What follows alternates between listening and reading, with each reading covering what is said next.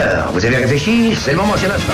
Rien d'autre à faire pour le moment Putain, mais je suis en train de devenir complètement conne là. Euh, C'est pas un scoop Il s'a- il- Je suis choqué. Ce serait peut-être le moment d'avoir le sens des priorités. Il paraît que t'as des propos intolérables, où il n'y a pas de tolérance. Ça n'est pas le bon moment, je le redis. Si l'un de vous veut arrêter, c'est maintenant ou jamais.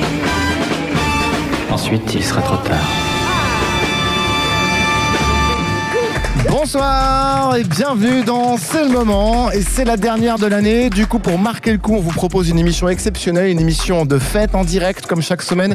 Mais ce soir, on est en public. On a installé nos studios en extérieur à la buvette d'été de Césure, euh, ce site euh, sur lequel nous sommes installés. Césure, c'est un immense campus universitaire situé au- cœur du quartier latin, dans le 5e arrondissement de Paris, dans lequel sont désormais installées 180 associations, dont nous, le moment, média euh, coopératif citoyen, qui fête donc ce soir euh, la fin de sa première saison d'existence. Euh, happy birthday, joyeux anniversaire à nous. Euh, je, nous auto-congratule.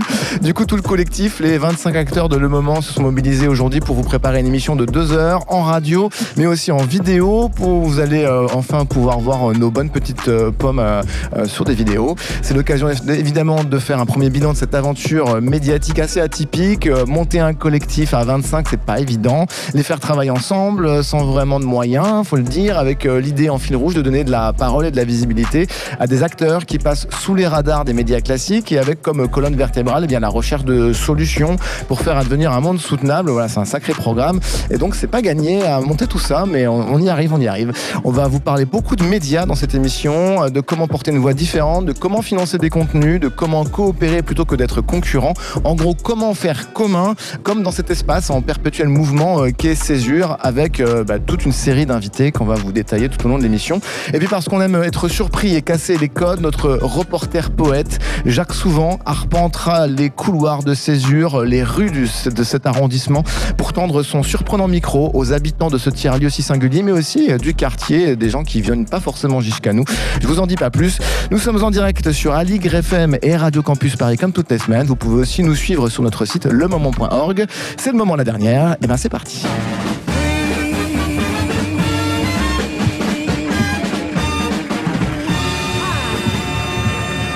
Alors, dans cette émission, on a toujours essayé de questionner euh, nos invités au regard de l'actualité, tout en prenant euh, le temps euh, du pas de côté et de la réflexion. Et ça nous est paru essentiel de commencer cette émission parce qu'il se passe en ce moment au JDD, le journal du dimanche. Alors, peut-être que ça va vous surprendre qu'un média associatif part du JDD, mais on se sent vraiment concerné par cette reprise en main d'un titre euh, phare de la presse française, qu'on l'aime ou non, euh, par les puissances de l'argent et qui essaie d'utiliser cet organe pour mener une croisade politique d'extrême droite. C'est la raison pour laquelle, eh bien, je t'ai invité, Sylvie euh, Andréo. Bonsoir. Bonsoir. Et bienvenue, tu es euh, journaliste spécialisé économie euh, au JDD depuis longtemps? Euh, ça fait 12 ans maintenant, oui, que j'ai. Enfin, un peu plus que je suis journaliste euh, et journaliste économique, mais euh, au JDD, oui, depuis 12 ans. Et euh, du coup, on s'est dit que c'était intéressant de mener euh, une discussion avec euh, Lou Esprunglière et Juliette Kiev. Bonjour à vous deux. Alors, c'est- tu t'es trompé de nom, mais c'est pas grave. Louis Espargilière. Espargilière, bah, je me trompe souvent d'ailleurs avec ton nom de famille, je, je m'en On excuse. se connaît que depuis un an, je comprends. Voilà, enfin, j'ai encore le droit de faire des, des petites erreurs. Euh, on peut dire que Vert est un jeune média euh, alternatif, consacré à l'actualité environnementale et qui, qui marche plutôt bien. Et donc du coup, euh, voilà, on s'est dit que c'était intéressant d'avoir cette discussion ensemble, d'autant plus que vous étiez hier soir, euh, comme moi d'ailleurs, à cet euh, rassemblement de soutien au Théâtre Libre à Paris. Alors, première question à toi, Sylvie. Est-ce que tu as été surpris par la mobilisation, notamment de la profession journalistique? C'est-à-dire vraiment beaucoup de journalistes qui sont venus. Il y avait euh, euh, 900 personnes. Oui, à peu près 900 personnes. Et on a fait le dernier pointage de notre, de notre pétition et elle a été, enfin, lettre de soutien, elle a été signée par euh, 10 000 personnes euh, tout à l'heure. Donc, euh, effectivement, euh, on est extrêmement surpris par, euh, par le mouvement de soutien parce que. Parce que bah, dans les rédactions, on a toujours l'impression d'être dans des petites bulles, avec euh, un truc euh, miraculeux qui sort tous les dimanches matins et qu'on trouve euh, dans un kiosque imprimé. Parce que jusque-là, on l'a vu que, que sur des murs euh, euh, d'une petite salle. Euh, et, et on n'a pas, on n'a pas forcément, euh, on n'a pas forcément la sensation d'appartenir à une grande famille. Surtout que nous, dans le groupe Lagardère, on est euh, excessivement cloisonnés.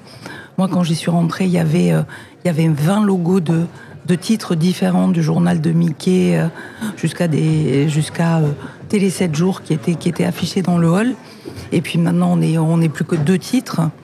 Et puis on est dans un immeuble totalement impersonnel qui abritait le siège de Canal Plus avec, euh, avec les gens d'Europe 1 qu'on ne connaît pas, avec les gens de Paris Match qu'on connaît très peu. Donc on est, euh, quand il y a des gens que, dont on- avec des médias qu'on ne connaît pas forcément comme les vôtres, hein, messieurs, dames, qu'on retrouve dans un, dans un théâtre Qui ne sont pas connus par les journalistes du JDD, mais qui est une autorité mondiale par ailleurs. Peut-être ça, alors. S'ils n'ont pas d'ego non plus, nos amis de verre. Oui, oui, peut-être plus que moi. Donc voilà, c'était effectivement c'était un moment, euh, un moment assez, euh, assez surréaliste en fait hier. Est-ce qu'il y a un petit côté, euh, alors excuse-moi de l'expression, mais on est quand même sur une radio associative, donc on se permet de- certaines choses. Est-ce qu'il y a un petit côté gueule de bois aujourd'hui pour la rédaction du JDD Pour toi également? Euh, la gueule de bois, on l'a depuis quelques jours maintenant, puisqu'en fait, je pense qu'on s'est tous réveillés le lendemain de ce papier dans Le Monde qui annonçait donc l'arrivée d'un nouveau directeur en, euh, en provenance de, Valeurs Actuelles. Là, la gueule de bois, on l'a depuis, euh, on l'a depuis ce jour-là. Je pense qu'on a, on a, on a, on n'a pas, on pas dessoulé depuis en fait, quoi. On n'a pas dessoulé, donc. euh, et on est et on n'est pas au bout du truc puisque le combat qu'on est en train de mener, on n'a aucune visibilité sur, son, sur, sur l'issue qui peut lui être donnée. On a assez peu d'espoir puisque ce qui se passe dans les, dans les autres rédactions du groupe et au-delà euh, sont, euh, sont, sont, sont assez peu, euh, peu enthousiasmants et encourageants. Lou et, et Juliette, donc vous étiez hier soir à ce, ce- ce rassemblement de soutien. Est-ce que vous êtes des lecteurs du JDD déjà? Vous êtes plutôt la jeune génération, on n'a pas le même âge, vous êtes un peu plus jeune que moi. Euh, en vérité, euh, partiellement, c'est-à-dire que le JDD il contribue euh, au débat démocratique parce que euh, chaque dimanche il y a des interviews politiques euh, qui sont des rebonds euh, toujours sur la, euh, absolument essentiels. Donc en fait, on, lit ça plutôt euh, ponctuellement. Moi, ça fait pas partie de mes lectures euh, historiques euh, d'enfants ou quoi. J'ai pas grandi du tout avec le JDD. euh, C'était plutôt le contraire chez moi. Mais c'est vrai que euh, ça, ça fait toujours extrêmement drôle. Euh, plutôt, c'est extrêmement choquant euh, d'avoir, euh, voilà. Des, des- des décisions comme ça de l'actionnaire, euh, de euh, dégager euh, des directeurs éditoriaux, d'en imposer d'autres. Donc c'est plutôt ça qui m'a fait bouger hier et venir à ce rassemblement. Et puis aussi, voilà, c'est l'édito de Lou aussi de ce matin d'Anvers, c'est de dire en fait la rédaction de Vert est solidaire avec celle du JDD dans ce combat. Quoi. Et du coup, Sylvie euh, Andréo, euh, est-ce que tu as été surprise par euh, le soutien d'une presse qu'on peut dire parfois engagée, même si je déteste ce terme, ou alternative, ou il y a par exemple, il y avait Edwy Plenel de Mediapart, ce qui est quand même pas du tout la même ligne éditoriale que, le JDD, loin, de là, qui était présent hier et qui, soutient le, JDD. Comment vous vivez ça, vous? C'est quand même assez exceptionnel, non? Bon, ce, qui est exceptionnel, c'est ce qui se passe. Parce que euh, en 12 ans, des directeurs de la rédaction, je crois que j'en ai vu 6 défiler. Donc euh, il y a une pratique managériale euh, au sein de ce groupe qui est un peu particulière et euh, on n'a pas le temps de s'attacher à un directeur de la rédaction. Ça c'est sûr. Le dernier, euh, il n'aura pas fait un an d'ailleurs. Euh, donc et l'actionnaire par rapport à nos statuts, a le droit de choisir son directeur. On n'est pas du tout dans une logique comme, euh, comme le monde. On n'a pas non plus la même charte que les échos. Donc on a euh, euh, assumé ces dernières années, puis même pratiquement depuis la création du titre il y a 75 ans, d'avoir un directeur qui était parachuté, imposé, désigné, nommé, ce que vous voulez. Euh, là, il, faut être clair que c'est quand même la nature de, enfin, c'est la personne qui est, concernée qui, a fait réagir euh, au-delà donc de notre rédaction, de notre groupe, toute la profession et euh, si la profession réagit, c'est très bien. Il n'y a aucun souci pour nous. Personne n'a le monopole de la liberté de la presse et nous encore moins que les autres. Justement, Lou, je voulais te dire en quoi, par exemple, Vert et le JDD sont, euh, sont euh, tous les deux des, euh, des acteurs du débat démocratique. En quoi ils sont tous les deux nécessaires, même s'ils ont des lignes éditoriales et tous des publics très différents? En deux mots, je voudrais juste remettre quelques éléments de contexte pour expliquer aussi pourquoi il y a un soutien aussi franc et massif d'une partie de la presse, qu'elle soit indépendante, qu'elle soit de gauche, ou peu importe euh, euh, comment on veut l'appeler. Euh, en fait, ce qui est extrêmement choquant, c'est de voir de l'extérieur euh, ce type, Geoffroy Lejeune, qui est parachuté après avoir été viré de Valeurs Actuelles, notamment parce qu'il allait trop à droite pour Valeurs Actuelles. Il faut quand même se rendre compte dans quel référentiel on est. Sous sa direction de Valeurs Actuelles, le titre a été condamné pour injure publique envers la députée Danielle Obono, qui, qui était représentée en esclave africaine en chaîne. Enfin, c'est complètement un imaginaire qui est complètement délirant. Et donc, ce qu'on voit, c'est euh, ce- cette prédation de.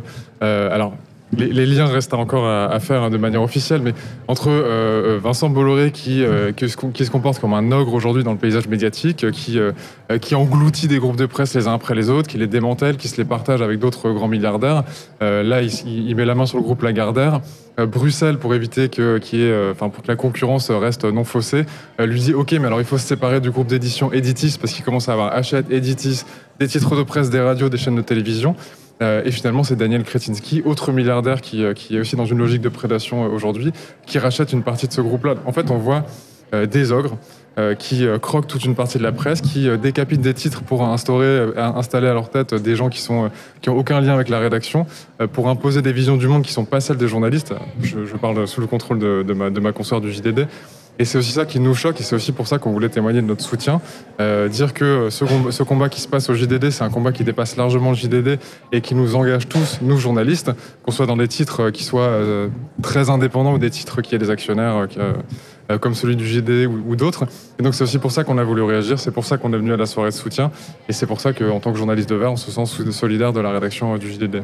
Sylvie, tu disais euh, que tu avais peu d'espoir euh, que votre grève euh, donne, quelque chose. On a l'exemple d'ITélé qui, il y a 7 ans, s'est retrouvé un peu dans la même situation. La grève a duré 40 jours, je crois, et au final, les trois quarts de la rédaction sont partis.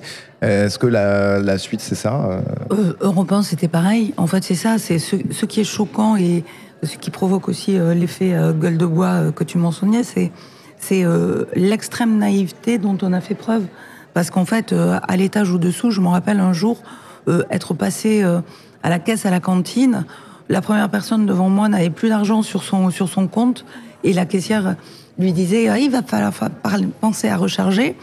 Et elle disait non, ça fait euh, 28 ans que j'étais là et aujourd'hui c'est mon dernier jour. Et tous les gens qui étaient dans la queue ce jour-là, c'était leur dernier jour. En fait, il y a eu plus de 180 départs à Europe 1. C'était encore une fois l'étage au-dessous. Et on a vu ce, ce parce que la comment la radio a continué à, fonctionner, les émissions ont continué, l'antenne s'est pas arrêtée. C'est juste que les journalistes ont été remplacés. Donc c'est ce, phénomène de grand remplacement. euh, personne ne marque. euh, Enfin, s'il y a eu quelques grandes plumes au JDD, mais personne ne marque euh, dans les toilettes, au cutter, au son nom, pour qu'il reste. Mais on, est, on, on sait que ceux qui partiront là ne, ne seront pas remplacés par des journalistes de leur. euh, pas de leur éthique, ça serait un peu prétentieux, mais en tout cas avec, euh, le, la, même, euh, la même façon de travailler, la même envie de travailler par rapport à un certain code. Alors, pourquoi est-ce que je, je tenais absolument à ce qu'on commence cette émission euh, de fin d'année qui devrait être festive et qui ne l'est pas du tout euh, pour commencer C'est gueule de bois pour tout le monde. Euh, parce que bah, nous, donc le moment, on est un média associatif, on fonctionne en coopérative, on partage des communs. Donc c'est un peu le concept ici, c'est un tiers-lieu, donc des associations qui partagent euh, des communs. Euh, on partage des moyens de production, des studios, euh, une éditoriale commune, mais dans un, dans un but quand même. Le but, c'est de donner de la parole à des gens qui sont, bah, du coup, qui sont pas forcément interviewés dans le JDD, des gens qui sont un petit peu sous les radars médiatiques, qui, qui, qui ont- sont des acteurs associatifs ou du monde de, l'économie sociale et solidaire, par exemple. Et c'est pour ça que je voulais un petit peu commencer à, ce qu'il y ait une discussion entre vous sur, voilà, ces, deux, deux, finalement, deux formes de, d'expression journalistique qui sont euh, très différentes et qui pourtant, euh, c'est le même métier. Quoi. C'est, ça qui est, je trouve que c'est assez intéressant. Qu'est-ce que, qu'est-ce que vous pourriez en dire, euh, nos amis de Vert, Juliette? Ce qui est important, c'est d'avoir une pluralité de médias aujourd'hui. Et c'est comme ça que le débat démocratique est riche. Et justement, je pense que euh, c'est très dangereux de voir cette concentration euh, de médias qui se fait dans des groupes de presse euh, voilà, de plus en plus euh, gros et de plus en plus contrôlés. Du coup, on a besoin, il me semble, euh, en tant que profession journalistique, euh, d'avoir beaucoup plus d'instruments d'indépendance. Nous, c'est ce qu'on défend à Vert. hein. On fait partie du syndicat pour une presse indépendante en ligne le SPIL. Et on demande, euh, par exemple, dans, dans le cadre de ce syndicat, d'avoir des états généraux de la presse, donc d'avoir des vraies discussions démocratiques euh, qui concernent en fait tous les citoyens, pour parler justement de comment est-ce qu'on protège notre profession. Comment est-ce qu'on fait en sorte qu'il euh, y ait des garanties d'indépendance, que euh, les actionnaires justement n'aient pas une, une, part aussi importante, ou qu'il euh, y ait euh, voilà une, une, publicité par exemple qui puisse être contrôlée aussi. Enfin voilà, comment est-ce qu'on met en place des garanties qui permettent en tant que journaliste d'exercer notre métier et puis aux citoyens aussi d'être éclairés et comme ça de participer à la vie politique? Alors tu m'en parlais euh, tout à l'heure au début de cette interview. Le JDD, c'est ce qu'on appelle un média prescripteur, c'est-à-dire euh, toutes les radios et les télés euh, prennent le JDD du dimanche, vont reprendre l'interview politique qui fait la, une, euh, les infos un peu exclusives. Il y a souvent des euh, voilà des infos qu'on trouve pas ailleurs parce que les, les politiques viennent s'exprimer dans vos dans vos colonnes. en gros, est-ce que derrière la reprise en main par Bolloré du JDD, donc la, venue de de ce de ce journaliste qui est quand même soutien d'Éric Zemmour.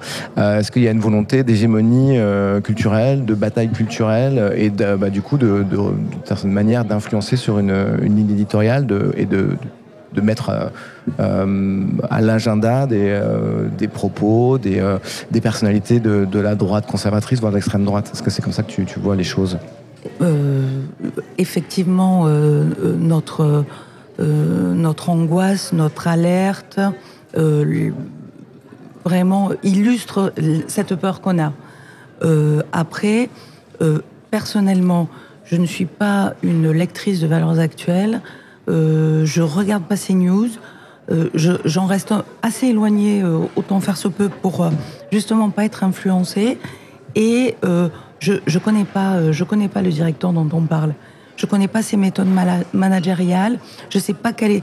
On a vu passer hier un, un sujet dans Challenge sur son track record économique qui est, qui est plutôt faible, puisque nous, on nous l'a présenté comme quelqu'un qui. Parce que, qui était un diamant brut, j'ai lu ça. Diamant brut et, et, et d'une certaine, d'une certaine efficacité. Il a force, euh, mec. Ouais, donc on. Euh, je, je, je, je c'est pas que je lui donne le bénéfice du doute, mais bon, je j'aimerais avoir une discussion avec lui un moment pour, pour comprendre exactement où il va sans me faire beaucoup d'illusions, parce qu'encore une fois, ça revient à la naïveté dont, euh, dont j'avais, euh, que j'avais euh, évoqué tout à l'heure. Après, ce, ce, qui nous inquiète, c'est que ce, cette caisse de résonance que constituait le JDD dont tu parlais, c'est-à-dire que dans les rédactions, quand on prépare un journal un dimanche pour l'édition suivante ou pour la jour le jour même, la radio, euh, la télé, le 20h, le 13h, etc., on lit le JDD. Euh, personne n'est obligé de l'acheter, personne n'est obligé de le lire, même dans les rédactions. Et ce journal, peut-être que, bon, d'abord les ventes, euh, enfin, on a déjà des, abonnements en cascade. Après, ce journal, il va juste venir sur une pile, plutôt pour le poisson ou pour les épluchures, plutôt que pour, faire la. Euh, continuer à avoir fonction l'agenda médiatique. C'est ça qui nous fait peur parce que le titre en lui-même c'est pas c'est c'est une marque comme on dit dans le marketing mais nous c'était au-delà de la marque ce qu'on ce qu'on apportait dans le contenu donc c'est c'est ça qui est plutôt euh... Lou, Juliette, euh, vous avez, vous, euh, beaucoup exploré le, les, le, le, les réseaux sociaux. C'est un peu normal, vous, votre génération, et les nouvelles formes d'utilisation bah, des, des, réseaux sociaux pour s'informer par, les jeunes notamment. Ça fonctionne plutôt bien, d'ailleurs, euh, à ce niveau-là de, de, votre côté. Est-ce que vous, vous avez l'impression, en tant que média alternatif, très axé sur l'environnement, de mener aussi une bataille culturelle, d'une certaine manière, de l'autre côté du spectre politique, sur les réseaux sociaux? Oui, oui, c'est absolument euh, évident. Alors, bataille culturelle, euh, moi je pense pas que je sois en bataille. Nous, on se bat pour le droit à l'information des gens sur des sujets vitaux, sur le climat, la biodiversité, tous les sujets liés à l'écologie. Euh, on considère que les gens sont mal informés sur ces sujets-là et que ça nuit gravement au débat démocratique. Et que, in fine, ce qui se passe, c'est que la, société n'est pas du tout en train de réagir à la hauteur de la gravité de la crise, de, des crises environnementales. Et donc, nous, c'est ce, ce combat-là qu'on est en train de mener. Euh, maintenant, euh, il ne faut pas se leurrer, que ce soit sur les réseaux sociaux, que ce soit dans les médias, dans d'autres médias, euh, il y a une vraie bataille culturelle à mener parce que on a des gens qui activement sèment le doute, activement font circuler des mauvaises informations ou juste sont eux-mêmes très mal informés. Et euh, globalement, nous, ce qu'on essaie de faire sur les réseaux sociaux comme ailleurs, c'est outiller les citoyens, leur permettre de comprendre ce qui se passe, collaborer avec d'autres médias aussi, parce qu'on est dans, vraiment, encore une fois, dans cette logique, euh, tu le sais bien, mais peut-être pas les auditeurs euh, euh, du moment, qu'on est à l'origine de la charte pour un journalisme à la hauteur de l'urgence écologique, un texte qu'on a écrit avec une trentaine de journalistes de plein de médias. Le JDD l'avait signé d'ailleurs ou pas? Je ne crois pas que le JDD soit parmi les signataires, mais ça viendra peut-être. Ah bah, c'est mal barré pour. Non, mais en gros, euh, on, on fera, on fera pas tout tout seul dans notre coin. On est très, on est très modeste et lucide sur, sur nos moyens actuels. C'est ce qui ne veut pas dire qu'on n'aura pas plus dans le futur. Euh, mais donc, ce qui est vraiment vital, c'est de coopérer, de coopérer avec d'autres médias qui ne sont pas forcément 100% raccord avec nous euh, sur notre ligne, parce qu'on considère que la chose environnementale est trop grave et l'heure est trop urgente pour rester chacun dans notre coin dans une logique de concurrence. Et pour en revenir à- au sujet qui nous occupe, je trouve ça assez beau et assez euh, riche de voir une telle variété de médias euh, et de soutien de tous bords qui viennent, euh, qui viennent euh, bah, essayer de donner un peu de force au JDD dans, dans ce combat un peu homérique. On, on aborde pour terminer euh, cette première partie euh, très rapidement, mais les modèles économiques. Euh, alors, visiblement, au JDD, il n'y avait pas trop de problèmes d'argent. euh, en tout cas, euh, quand un millionnaire, millionnaire ou milliardaire Bolloré, il est milliardaire Oui, il est milliardaire, hein, je pense. Il n'est pas encore actionnaire euh, du JDD. non, c'est- Après- la Gardère, mais euh, Après, euh, là pour le coup, euh, on a Dassault Figaro, on a Iskandar Safa à, Valeurs Actuelles, on a Lagardère chez nous, on a Bolloré déjà chez Prisma, euh, on a Kretinsky euh, chez au monde. au monde que, et, et- et dans les titres vendus par Lagardère. Donc en fait, qu'il y ait de l'argent dans les médias, euh, que des industriels le prennent pour leurs danseuses, euh, que les gens soient plus prêts à payer euh, 2,20 euros pour avoir euh, chaque dimanche leur journal, s'abonner. Et ça, je ne sais pas comment, euh, que- quelle est votre position par rapport à ça. Mais euh, le, un, des vrais sujets, ça a été que, que l'information maintenant est gratuite, accessible partout, tout le temps. Et que donc, acheter un journal, nous, on a toujours été contents de dire que le, que le JDD, c'était un must-have. C'est sur le modèle Sunday Newspaper de, de, de, la presse internationale. Mais, mais euh, 2,20 euros, ça ne fait pas vivre un journal. Donc les milliardaires, les millionnaires, à un moment, ils sont arrivés pour, au secours d'une économie des médias qui était, euh, qui était quand même totalement défaillante. Merci On peut beaucoup. Pas tous non plus les, Tu, tu as fait un geste qu'on ne peut pas détailler.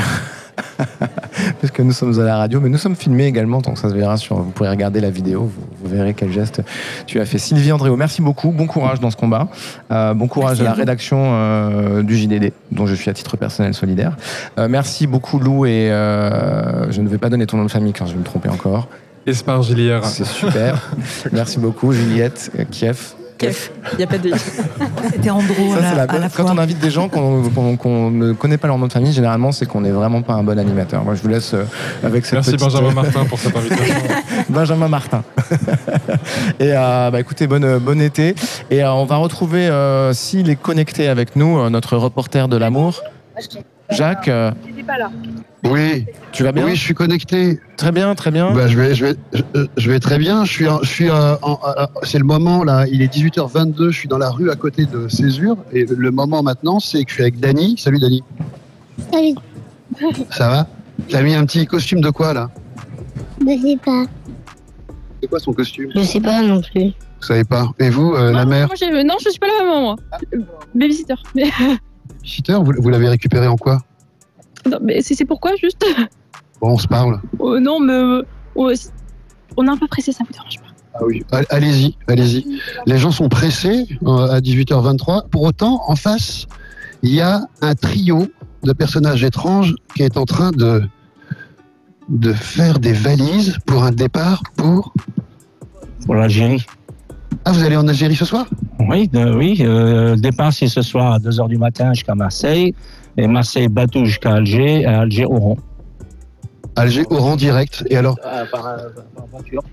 Là, on est sur de la sangle. Oui, on essaie de la sangle, on sangle. C'est vos fils à côté en face? C'est oui, c'est mes deux fils. Et vous êtes pas trop. On va aller voir ça. Vous allez voir ça. Bon, bonjour les fils. Bonjour. Euh, vous n'êtes pas en train de l'aider beaucoup le père là C'est pas grave. Bon, ça c'est pas grave. On a beaucoup aidé déjà. Comment? On a, on a déjà beaucoup aidé. Ah, C'est pour ça que tu es fatigué, appuyé sur la voiture? Ouais, ça, je suis malade. C'est la fin? Ouais, c'est la fin. Et la fin, c'est toujours dur. Et la fin, c'est toujours dur. Mais c'est sûr, on va arriver. Bon, vous allez y arriver. Donc, euh, moi, Inch'Allah, comme on dit, dedans, il y a une machine à laver. Machine à laver, c'est pourquoi? Pour laver le linge? Oui. Mais elle est dans le coffre de votre voiture. Oui, elle est dans le coffre, dans, le- dans la voiture, ouais. Sa destination d'arrivée, ça va être quoi? Ah, bah, ça, elle va laver. Vous connaissez l'emplacement exact? Ah oui, c'est- il y a l'emplacement, il y a tout, de, il y a tout maintenant. Il y a tout dedans? Il faut, il y a tout ce qu'il faut. Bon, combien de temps pour aller à Marseille, là, Oran? Ben, euh, D'ici de, de Paris à Marseille, 8 heures de route jusqu'à Marseille. Et de Marseille à Alger, c'est 36 heures de bateau, de mer. Et après euh, Alger, Oran, c'est, on va dire, euh, 5 heures de route. Ah ouais, long périple. Mais c'est les vacances ou quoi? Oui, c'est pour les vacances, les grandes vacances, pour les enfants. Si on fait un peu le bilan de cette journée, c'était quoi? Ben, c'était alors là, tout, euh, tout un tralala. Tout, euh, on a fait toutes les valises, les bagages, euh, tout, tout. Est-ce que vous trouvez que c'est compliqué de parler dans un micro en faisant des sangles Oui, c'est ça. Et en plus, j'ai un rendez-vous à 18h, je suis en retard, voilà. Oui, je, Je vous assure, hein. vous le garantis, vous êtes en retard. Oui, je suis en retard tout par- pour toute chose. Bon, je vous embête pas, je vous embête pas. Bon voyage en tout cas. Merci beaucoup, Jack. Euh, on te retrouve dans quelques instants euh, après ce deuxième plateau. Euh, moi, je suis Sarah Ziri. Bonjour tout le monde. Je vais aborder la question d'accompagner les médias et de faire émerger de nouvelles voix avec Marine Doux, fondatrice de Médiane. Et Hélène Bagné du Vivant, le média. enfin, de- Vivant le média. Voilà. Merci. Bienvenue à toutes. Euh, je vais poser des questions à chacune d'entre vous, mais n'hésitez pas euh, à intervenir, euh, même quand je m'adresse pas à vous. On est entre femmes, on a le droit de se couper la parole euh, entre nous. Euh, Marine, je vais commencer avec toi. Tu as donc fondé Médiane, qui est un centre de ressources euh, dédié aux médias et qui accompagne celles et ceux qui les fondent et qui les font. C'est un projet entrepreneurial et associatif qui existe depuis 2020 et qui couvre euh, en fait tous les aspects à prendre en compte quand on lance un média, une émission, euh, un podcast.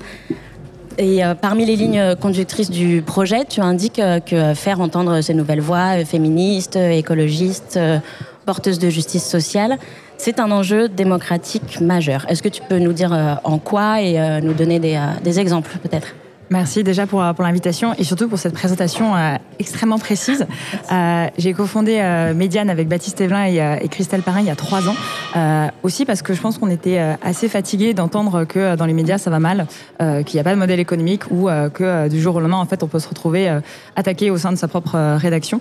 Et on avait envie de euh, consacrer à la fois du, euh, du temps et essayer de donner le maximum de bonnes idées, euh, à la fois en termes de modèles euh, éditoriaux, de modèles économiques, euh, à celles et ceux qui les font, et notamment des journalistes. Euh, Aujourd'hui, euh, je pense que 85% des gens qu'on accompagne euh, sont des, sont des journalistes, ou c'est des personnes qui ont monté des médias et qui ont un profil plus éditorial créatif.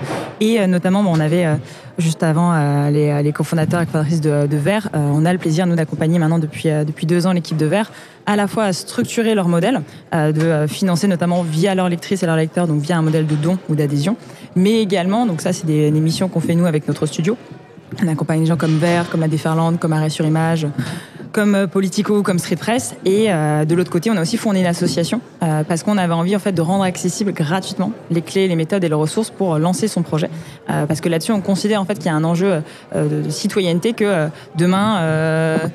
Que tout le monde en fait puisse se rendre compte à la fois de euh, des étapes. Euh, L'idée c'est pas tout le monde, de transformer tout le monde en entrepreneur ou en entrepreneuse, euh, mais dire bah voilà voilà ce qui est possible et, euh, et surtout de faire comprendre en fait que euh, on est dans un milieu aussi où on peut s'entraider, où l'entraide est extrêmement forte et en fait euh, plus on peut partager ses bonnes façons de faire, mieux c'est. Donc on a une newsletter qui est accessible gratuitement tous les 15 jours. On a un podcast qui sort le 10 juillet, la saison 2, pour justement avoir des retours d'expérience de celles et ceux qui font ces médias. Et l'idée, c'est ben, justement plus on peut s'entraider et partager les bonnes ressources, je sais quoi. Merci. Euh, justement, j'allais demander euh, donc votre accompagnement, si j'ai bien compris, il est accessible à tout projet, qui soit euh, naissant, en gestation ou, déjà bien avancé. Comment ça se passe? Comment on vous contacte? Pour qui c'est payant, pour qui c'est gratuit? Est-ce que tu pourrais développer sur Alors déjà, il y a plein d'informations sur mediane.org, Mediane avec un S, parce qu'on considère que quand on monte un projet, il y a plusieurs chemins pour y arriver. Plein de médianes. Euh, en fait, euh, l'idée surtout, c'est qu'il y a deux niveaux à nous euh, d'accompagnement. Euh, souvent, nous, les gens, ils nous écrivent via justement bonjour@mediane.org, ils présentent leur projet, ils nous expliquent un petit peu leur leur questionnement, et c'est souvent moi qui réponds ou quelqu'un de mon équipe pour dire, bah, en fait, il y a y a plein de façons de vous aider, mais déjà la première étape, c'est que nous, on partage énormément de choses gratuitement sur notre site, des fiches pratiques pour faire plein de choses de marketing, de business model, de feuilles de route. Donc ça, c'est accessible gratuitement euh, sur le site. Euh, de euh, s'inspirer, d'avoir des retours d'expérience via justement la newsletter qui est portée par Marine Slavic, qui est notre journaliste, parce que Mediane, c'est aussi une entreprise de presse. C'est quelque chose qui était aussi important pour nous. Et au contraire, si on sent justement qu'on a besoin d'être épaulé, et on se dit, bah, en fait, ok, euh, là j'ai compris ce qu'il fallait faire, mais euh, je me sens un petit peu démunie, ou euh, je suis dans une rédac et j'ai besoin de passer vraiment à l'étape supérieure. Dans ce cas-là, en fait, on fait le point avec la personne. On dit, bah voilà, on pose une sorte de cahier des charges. On dit, ça vous pouvez faire de votre côté, ça sert à rien qu'on le fasse nous. Ça, au contraire, là vous avez besoin d'un coup de main, et on va poser un devis tout bête avec le nombre de choses à faire, les choses qui sont prioritaires ou non. Et en fait, on s'est lancé à la base qu'on en avait un peu marre de voir plein de grosses agences web qui étaient euh, pas capables de faire un site web en dessous de 50 000 ou 100 000 euros. Se dire au début, en fait, quand tu te lances, tu as besoin de quelque chose d'assez simple, mais tu as besoin d'avoir euh, du design, euh, de la tech, euh, du marketing. Et euh, l'idée, c'est justement de proposer ça. Donc, on a à la fois des toutes petites formules euh, de mentorat euh, et des plus grosses formules quand on bosse, par exemple, avec des médias comme euh, Politico ou euh, RFI. Oui, et puis comme tu viens de le dire, donc euh, on peut aussi venir, venir vers vous euh, et, euh, voilà, et avoir un accompagnement euh, complètement, euh, complètement euh, gratuit. C'est bon à savoir. Voilà. Vous accompagnez, donc, comme tu l'as dit, plus d'une soixantaine de, de projets bien divers. hein, ça va de la déferlante à Street Press. et vous proposez donc une newsletter, un podcast. Vous publiez même les offres d'emploi disponibles Deux dans- fois par mois. dans les, par les médias. Euh, donc encore une fois, on fait de la promo pour, euh, pour ce site internet. Il faut, faut y aller régulièrement. Et euh, sauf que si je me trompe pas, euh, j'ai vu que vous n'étiez que 5 dans, l'équipe. on est un, petit peu plus. L'équipe a, a- a pas mal grandi. Maintenant, on est, on est 7, plus de personnes qu'on accueille aujourd'hui en stage. Mais l'idée, c'est pas de devenir une énorme agence euh, ou je ne sais quoi. Au contraire, c'est de, euh, de- d'arriver aussi à. Nous-mêmes, on est une jeune entreprise. On cherche à faire les choses bien. On est les premiers à faire des erreurs. Mais en fait, euh, quand on s'est lancé, on s'est tout de suite dit en fait que ça, on n'allait pas pouvoir le faire euh, tout seul et tout seul. Donc en fait, petit à petit aussi, on a fait grandir l'équipe. Donc aujourd'hui, on a à la fois des, des chefs de projet, des journalistes, des personnes qui euh, accompagnent au quotidien. Ouais, justement, euh, en Ouais. fait, ma question c'était euh, c'était justement pour savoir comment vous vous répartissez euh, cette euh, charge de travail. Est-ce que c'est euh, chacun, chacune euh, euh, s'occupe euh, d'un média euh, ou euh, est-ce que vous faites en fonction de, comme tu viens de le dire, de, de compétences en fait Alors c'est un peu des deux. C'est-à-dire que euh, quand on s'est lancé, on, certains nous ont dit mais euh, vous êtes euh, vous êtes fous, euh, vous allez vous adresser. En gros, on avait ce manifeste de dire on travaille avec des médias engagés, des médias féministes, écolos, antiracistes, qui défendent des projets avec des, des- des valeurs et une indépendance éditoriale et économique. Donc, certains nous ont dit mais vous allez vous adresser à quatre médias dans le l'est de Paris. Bon manque de peau, deux de mes associés moi sont, sont en Bretagne, donc déjà je sais bon déjà on peut peut-être viser le- viser l'ouest l'ouest de la France. Et, et donc il y a beaucoup de choses qui se décident aussi sur l'intérêt de chacune et de chacun dans l'équipe, de dire bah tiens, moi j'ai envie de me consacrer euh, à tel ou tel projet. Donc ça se joue euh, aussi sur les, les médias avec lesquels on travaille. Et sinon c'est euh, à la fois les compétences, mais euh, je sais que bah, notamment une de mes chefs de projet qui est arrivée il y a un an, elle est arrivée, elle avait jamais fait de campagne de dons euh, de sa vie. Enfin c'est pas des trucs qu'on apprend à l'école de tiens de- de- monte une campagne de dons. Donc en fait on essaie de former au maximum, de faire pas mal de formations en interne, et ensuite il y a des euh, bah tiens ça j'aime, ça j'aime pas, et aussi notamment bah, moi de mes deux, deux de mes associés, il y en a une qui est designeuse, il y en a un qui a un peu a tout appris côté côté tech, donc qui fait des sites internet. Euh, mais l'idée c'est à la fois de se partager et d'être plusieurs parfois sur des missions, mais même un tout petit peu pour dire bah tiens euh, là euh, moi je vais te refaire le site, moi je vais faire une newsletter, là je vais faire une maquette papier, ou juste au contraire je vais juste donner quelques conseils. Donc on est souvent plusieurs, mais on bosse énormément en distance. Mais c'est quelque chose qu'on raconte de plus en plus nous sur notre site aussi de bah, nous les trucs qu'on a testés, on partage plein de fiches sur qu'est-ce qu'on fait chez nous. Et donc Ouais. ça ressemble à quoi une journée par exemple chez Mediane euh, ou une semaine. Euh, là, les gens vont se rendre compte qu'on est un peu fou sur les réunions et le fait de limiter au maximum euh, les, les- les- les temps derrière un, un écran. Mais, mais on essaie de partager ça aussi parce que souvent bah, on accompagne des gens à faire bah, des choses que nous-mêmes nous avons testées. Donc ça se joue aussi là-dessus. Ben, bravo pour, euh, pour tout, pour tout ce travail. Euh, D'ailleurs, euh, rien à voir, mais est-ce que Juliette travaille toujours euh, Juliette Kahn Ouais. Évidemment. Ok, eh ben écoute, tu le passeras le bonjour puisqu'on est allés au collège ensemble. Voilà. Et ben Donc, je, ça- je beaucoup transmettrai. Et ben Juliette qui est en direct de, de La Rochelle, parce que l'équipe est un peu partout en France, donc euh, je transmettrai ça. Bien, bonsoir Juliette à La Rochelle. Merci Marine. Je vais maintenant je vais donner la parole à Hélène, mais je te le rappelle, tu peux intervenir quand tu veux. Euh, donc Hélène, tu es à la tête de euh, Vivant le média. L'une des têtes de Vivant le Média. On est deux à avoir fondé euh, ce média. Un média qui est basé donc en Nouvelle-Aquitaine et qui est révélateur des initiatives pour la transition écologique et sociétale. Oui, c'est un média qu'on a créé en- officiellement euh, en 2019 euh, sous modèle, avec un modèle associatif. Euh, je suis ravie de te rencontrer et de découvrir une personne de Médiane. Et je pense que ce que je vais te dire va énormément me parler, Marine. Évidemment, on connaît, mais on a tellement la tête dans le guidon pour faire vivre et développer un modèle économique qu'on n'a même jamais eu le temps ni de vous rencontrer, ni de vous contacter. Eh bien, on remercie le moment. voilà, pour créer ce moment-là.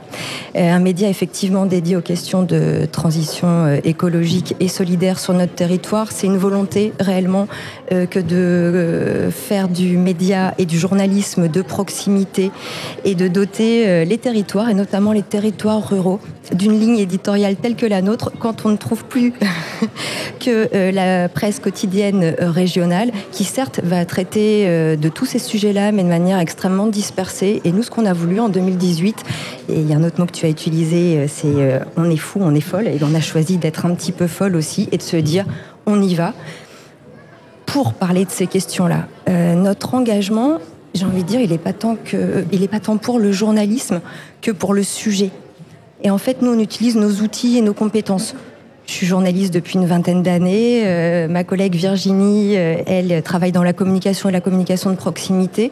Et face aux urgences qu'on connaît aujourd'hui, on s'est dit, mais nous, qu'est-ce qu'on peut faire? Et On va utiliser nos compétences pour se mettre au service euh, de ce qu'on croit essentiel, euh, faire connaître les enjeux autour euh, de l'urgence climatique et l'effondrement de la biodiversité.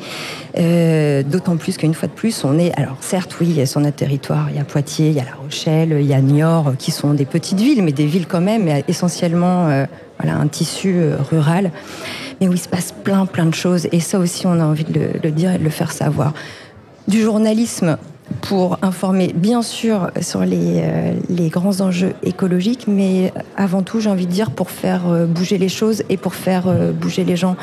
Nous, un de nos pr- principaux défis, en fait, c'est d'essayer de casser un petit peu le plafond de verre, puisque tous nos médias, je vais être très dur hein, avec nous et puis avec les autres, on parle à ceux qui sont déjà convaincus, je pense, essentiellement. Et pour moi, la mission, là, elle est ratée. Et nous, pour nous, l'enjeu principal, il est, dans la, il est de repenser à la manière de faire du journalisme pour aller parler aux gens qui ne sont pas convaincus. L'enjeu pour nous, euh, il est là. Et on se réunit, euh, différents médias, euh, dans notre secteur pour essayer de penser à des nouvelles formes, des nouvelles manières de faire. Le journalisme pour nous n'est pas une fin en soi, mais réellement un outil pour faire bouger euh, les choses. Oui, j'allais dire que c'est euh, flagrant quand on, va sur euh, votre site internet que fait ça, ressemble à effectivement aucune autre ligne éditoriale qu'on connaît. En plus, vous avez aussi une carte qui répertorie toutes les initiatives donc en, Nouvelle-Aquitaine, que ce soit dans les villes ou en milieu rural. Vous ne partagez euh, donc euh, que les innovations et projets ancrés euh, dans votre territoire. Et euh, donc tu viens de, de, de nous citer tous tous les enjeux et euh, de nous expliquer euh, d'où vient cette volonté. Vous êtes aussi, enfin un de vos objectifs en tout cas, c'est d'être un, un média citoyen et participatif. Est-ce que ça, est-ce que ça fonctionne? Ben, je crois bien que oui. Alors, citoyen, c'était vraiment. euh, J'ai commencé par ça, je crois, tout à l'heure en, en présentant euh, Vivant. Euh, on est une association avant tout. C'est un choix et c'est pas par défaut. C'est une manière d'avoir une structure ouverte et ouverte à toutes et tous. Et on fait vivre cette dimension citoyenne et participative de différentes manières. On organise très régulièrement des conférences de rédaction citoyenne. En fait, on va dans les communes, euh, dans les petites villes, dans les villages, euh, avec notre petite équipe, avec le soutien d'une structure relais dans la commune, pour faire venir les habitants et pour les inviter à dialoguer avec nous et que eux nous fassent remonter des idées, euh, des, initiatives vues sur le territoire pour, nous découvrir des enjeux. On peut pas être partout, on n'est pas, euh, voilà, on est une toute petite équipe. Et pour créer ce dialogue et que eux-mêmes nourrissent notre média et créer ces zones d'échange et qui sont aussi des zones d'échange pour parler euh, des enjeux plus généraux sur les médias, sur l'indépendance des médias. On va parvenir évidemment sur la première, sur le premier plateau, mais l'enjeu il est essentiel. La défiance vis-à-vis des journalistes, elle existe vraiment. Et pour nous, essayer de faire autrement et de recréer un lien direct, voilà, c'est quelque chose qui, euh, bah, auquel on tient beaucoup, qu'on fait, qu'on adore faire. Et euh, donc, on, on essaye d'aller tous les deux mois voilà, dans, une, dans une nouvelle commune. Et réellement, il se passe des choses assez magiques. Et euh, les habitants qui le souhaitent, euh, ils peuvent écrire des articles avec nous. On les accompagne dans la ré- rédaction d'articles, mais euh, on les accompagne jusqu'à ce, que, ce que la réalisation, la production journalistique ait répondu à tous les codes journalistiques. C'est pas un blog. On fait pas n'importe quoi. On travaille la documentation ensemble, on prépare les interviews ensemble. S'ils veulent, je les accompagne sur, euh, sur, sur les temps d'interview. Sur ça, justement, on travaille la rédaction, euh, etc. J'allais parler euh, pardon, des, des ateliers euh, d'éducation euh, aux médias euh, qui, euh, que vous mettez en place euh, pour, entre autres, euh, bah, tout ce que tu viens de dire, mais aussi euh, renforcer euh, l'esprit euh, critique, permettre à chacun, chacune de, de lire, d'écouter, de, de voir l'information de manière euh, éveillée. Moi, j'imagine que le public visé est jeune, peut-être que... Peut-être que vous êtes en, en lien avec, avec les écoles de- du territoire ou autres, mais tu viens de nous dire jeune. qu'en fait, vous accompagnez aussi tout, Oui, tout, tout alors, citoyen qui, ouais, alors sur la partie éducation aux médias, donc c'est un pôle et c'est dans notre modèle économique évidemment et on accompagne en fait des personnes de, enfin on fait des ateliers avec des personnes de tous âges, euh, des écoles primaires jusqu'aux EHPAD. Là on a une demande euh, voilà pour aller réaliser euh, des articles dans, les dans les EHPAD. Essentiellement évidemment le milieu scolaire. On fait tous les ans des résidences de journalistes en collège, lycée, école primaire, etc.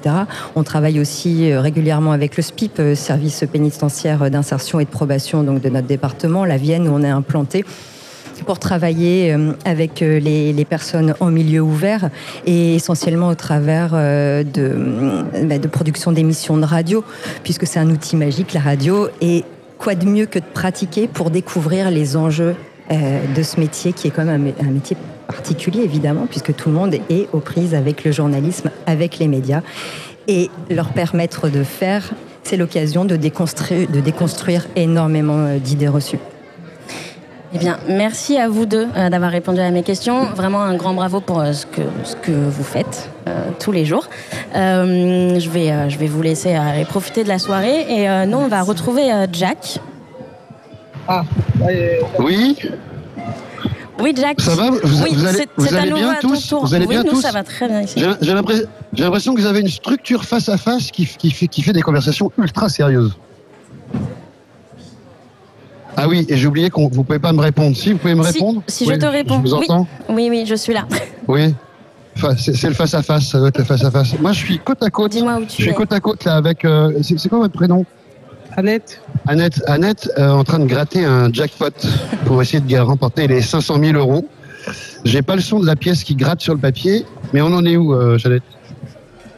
Deux. Mais Bah, du là, grattage. Là, j'ai pas encore gagné. Là, je gratte encore. Vous espérez gagner combien? Oh, il faut déjà commencer, même si c'est 100 euros, c'est déjà pas mal, non? 100 Vous visez 100 Normalement, on gagne 5 à ces trucs. Combien? Je sais pas, 100. Le minimum, oui. Non, ici, le minimum, c'est 10. D'accord. Donc là, on a tiré le 37, 47, ouais. On avance, le 21 est gratté. Ça veut dire que là, vous investissez combien? Il y a 4 tickets, c'est 20 euros? C'est ça.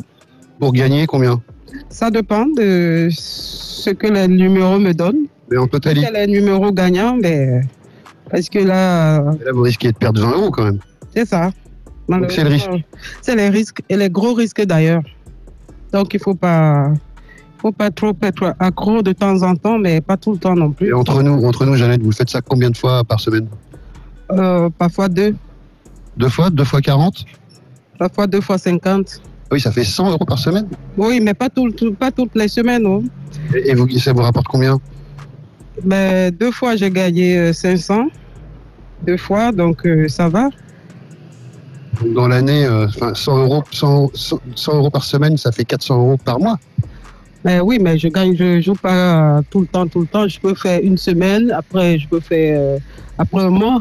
Parce que par exemple, votre... 100 euros, c'est quand même énorme. Ah oui, c'est énorme. Parce que vous, vous- votre salaire, c'est quoi, vous, par exemple? Bah, pff, ça dépend. Ça dépend. Parfois, je suis à 1000. 1000, 1005, donc ouais, 400 pour 1000 euros de salaire, ça fait. euh, C'est pas bon. c'est pas bon, donc faut gagner euh, deux fois 500. C'est ça. Ou 500 000. Carrément, oui. Ça, ça sera le jackpot. Bon, je jette un sort sur le, sur le, sur le ticket pour que vous gagniez. eh ben, tant mieux alors. Bonne chance à vous. Merci beaucoup. Ça gratte sévère. Donc là, on est, on est. euh, je vous rends l'antenne hein, parce que je pense que on est en train de perdre des auditeurs. Oui, non, non, mais euh, on- je suis on est rue toujours de, là, je suis on- rue on de écoute. Banton. Je suis rue, je suis rue de Banton. Il est 18h44. Le quotidien, le moment, c'est ça. C'est cette femme qui porte son, son bébé pour passer. C'est euh, deux personnes qui sont en business en, en ordinateur. C'est un city scoot qui est arrêté au feu rouge. C'est un, un gars qui fait bonjour. C'est un SMS amoureux. Pardon? C'est un SMS amoureux Pas du tout. C'est une proposition pour le bar euh, tout à l'heure que je viens d'accepter avec euh, grand plaisir. Tu vas être serveur? Non, je vais aller boire une bière. Voilà, voilà, c'est ça. C'est ça, euh, le moment à 18h45, rue de Mirbel maintenant. Eh ben, à vous. Alors, euh, de retour sur le plateau de césure. Merci beaucoup, Jacques, pour ce, pour ce moment génial, évidemment, comme toujours. Euh, bonjour, euh, Nadia et Tayeb. Bonjour. Euh, présidente d'Aligre FM. Alors, euh, merci beaucoup parce qu'Aligre euh, nous diffuse depuis le début. hein. pour rappel, c'est une radio qui est, qui est Quadra. Je n'étais pas né, c'était en 1981. Alors, j'ai d'abord une première question. Euh, finalement, qu'est-ce que représente cette radio libre euh, dans le paysage médiatique? Alors, Aligre FM, c'est une radio histor- historique qui est, née de, la mouvance des radios libres, hein, qui est née très exactement dans la nuit du 31 décembre 1981. Et ce qui est très important de rappeler, c'est qu'elle est vraiment née sur la base euh, d'une expérience d'échanges locaux sur le marché, autour du marché d'Alig, dans le quartier, euh, très précisément rue de Charenton, et à quelques encablures de ce qu'on appelait euh, à cette époque euh, l'îlot Chalon, c'est-à-dire un quartier malfamé, euh, euh, réputé en tout cas comme tel, euh, habité par des ce qu'on appelle aujourd'hui des migrants, d'abord chinois, puis sénégalais, avec un peu de trafic de drogue, mais c'était aussi un, un endroit très cosmopolite. Et comme les endroits très cosmopolites, ça alimentait beaucoup de fantasmes et de peurs. Et donc l'idée, c'était, euh, grâce à l'outil euh, radio, de créer du lien entre les habitants du quartier euh, et euh, de vaincre un peu ces peurs. Et très vite, c'est une radio euh, qui s'est développée avec euh, des valeurs humanistes et une volonté de lutter contre toute forme de discrimination, de faire une place importante à toutes les cultures, loin de tout esprit communautaire, et également de rendre accessible la culture. Donc c'est une radio de lutte. Et c'est une radio euh, qui euh, a traversé beaucoup de tempêtes et qui, au bout de 42 ans, est toujours euh, là. On en parlera peut-être tout de suite, euh, tout à l'heure, euh, non sans difficulté. Et, et- et- ces difficultés, elles sont présentes aussi euh, aujourd'hui.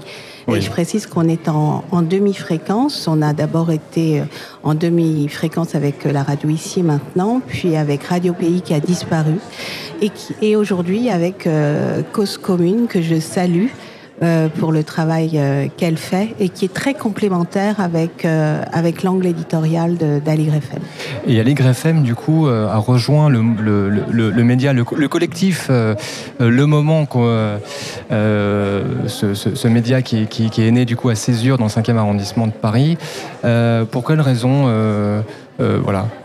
Alors, pour la, d'abord parce que parce que le moment, euh, ça résonne très fortement avec l'histoire des radios libres, et que euh, lorsque euh, le président de, Cause Commune m'a parlé de, de cette initiative, nous étions nous-mêmes au sein d'Aligre FM dans un questionnement sur le sens de notre liberté aujourd'hui.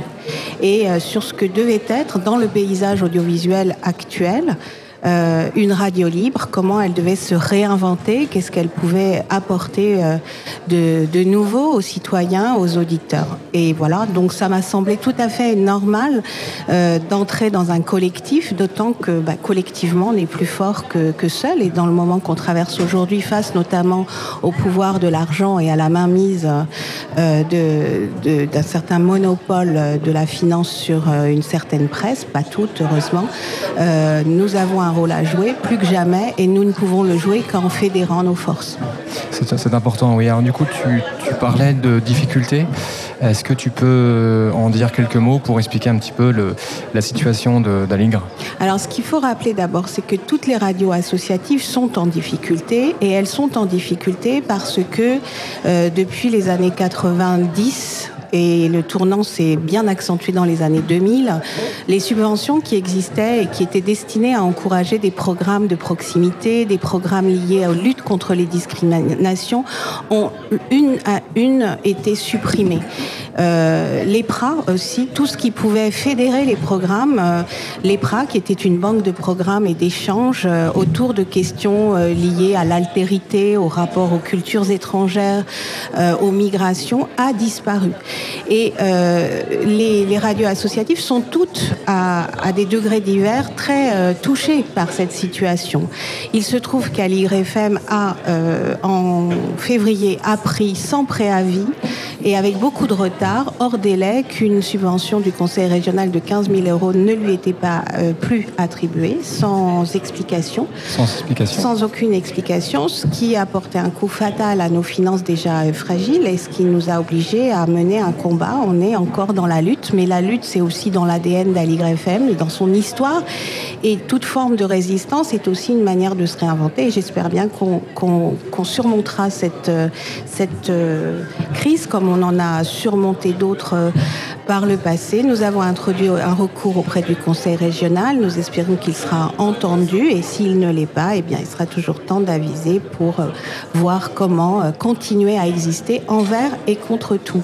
Mais tu es, tu restes combattante et, positive pour, pour en espérant que ça, aboutisse. euh, Oui, je, reste euh, combative parce que euh, cette, suspension de, subvention intervient à un moment où, après le confinement, les difficultés que ça a représenté, nous avons en tête beaucoup de projets, notamment la création ou la recréation d'une matinale qui existait dans les années 90 sur le thème Un autre monde est possible. Et cette matinale nous tient beaucoup à cœur et on la recréera, j'espère. Un autre monde est possible, c'est parfait, ça me fait la transition avec, euh, avec une autre invitée. Euh, bonjour Irène Colonna d'Estria. Bonjour. Euh, tu es chargée développement et partenariat à Make Sense. Est-ce que d'abord tu peux, tu peux nous présenter ce que c'est Make Sense, du coup, c'est une association qui a pour mission de redonner à toutes et à tous le pouvoir d'agir pour construire ensemble une société inclusive et durable. Et donc, euh, on, a, euh, on s'adresse à tout type de personnes, qui soient des individus, des citoyens, des collaborateurs d'entreprises, des entrepreneurs, des porteurs de projets impact, des associations, des dirigeants euh, d'entreprises, euh, pour les aider à euh, porter plus loin leurs engagements et à contribuer à une transition écologique et solidaire. Euh, les, scientifiques alertent depuis 50 ans, les rapports se multiplient et sont de plus en plus clairs. L'activité humaine est responsable du réchauffement climatique sans équivoque et on va tout droit vers un réchauffement à plus 3, plus 4 degrés, surtout si on ne bouge pas drastiquement. Euh, J'aime bien le dire parce que c'est très grave.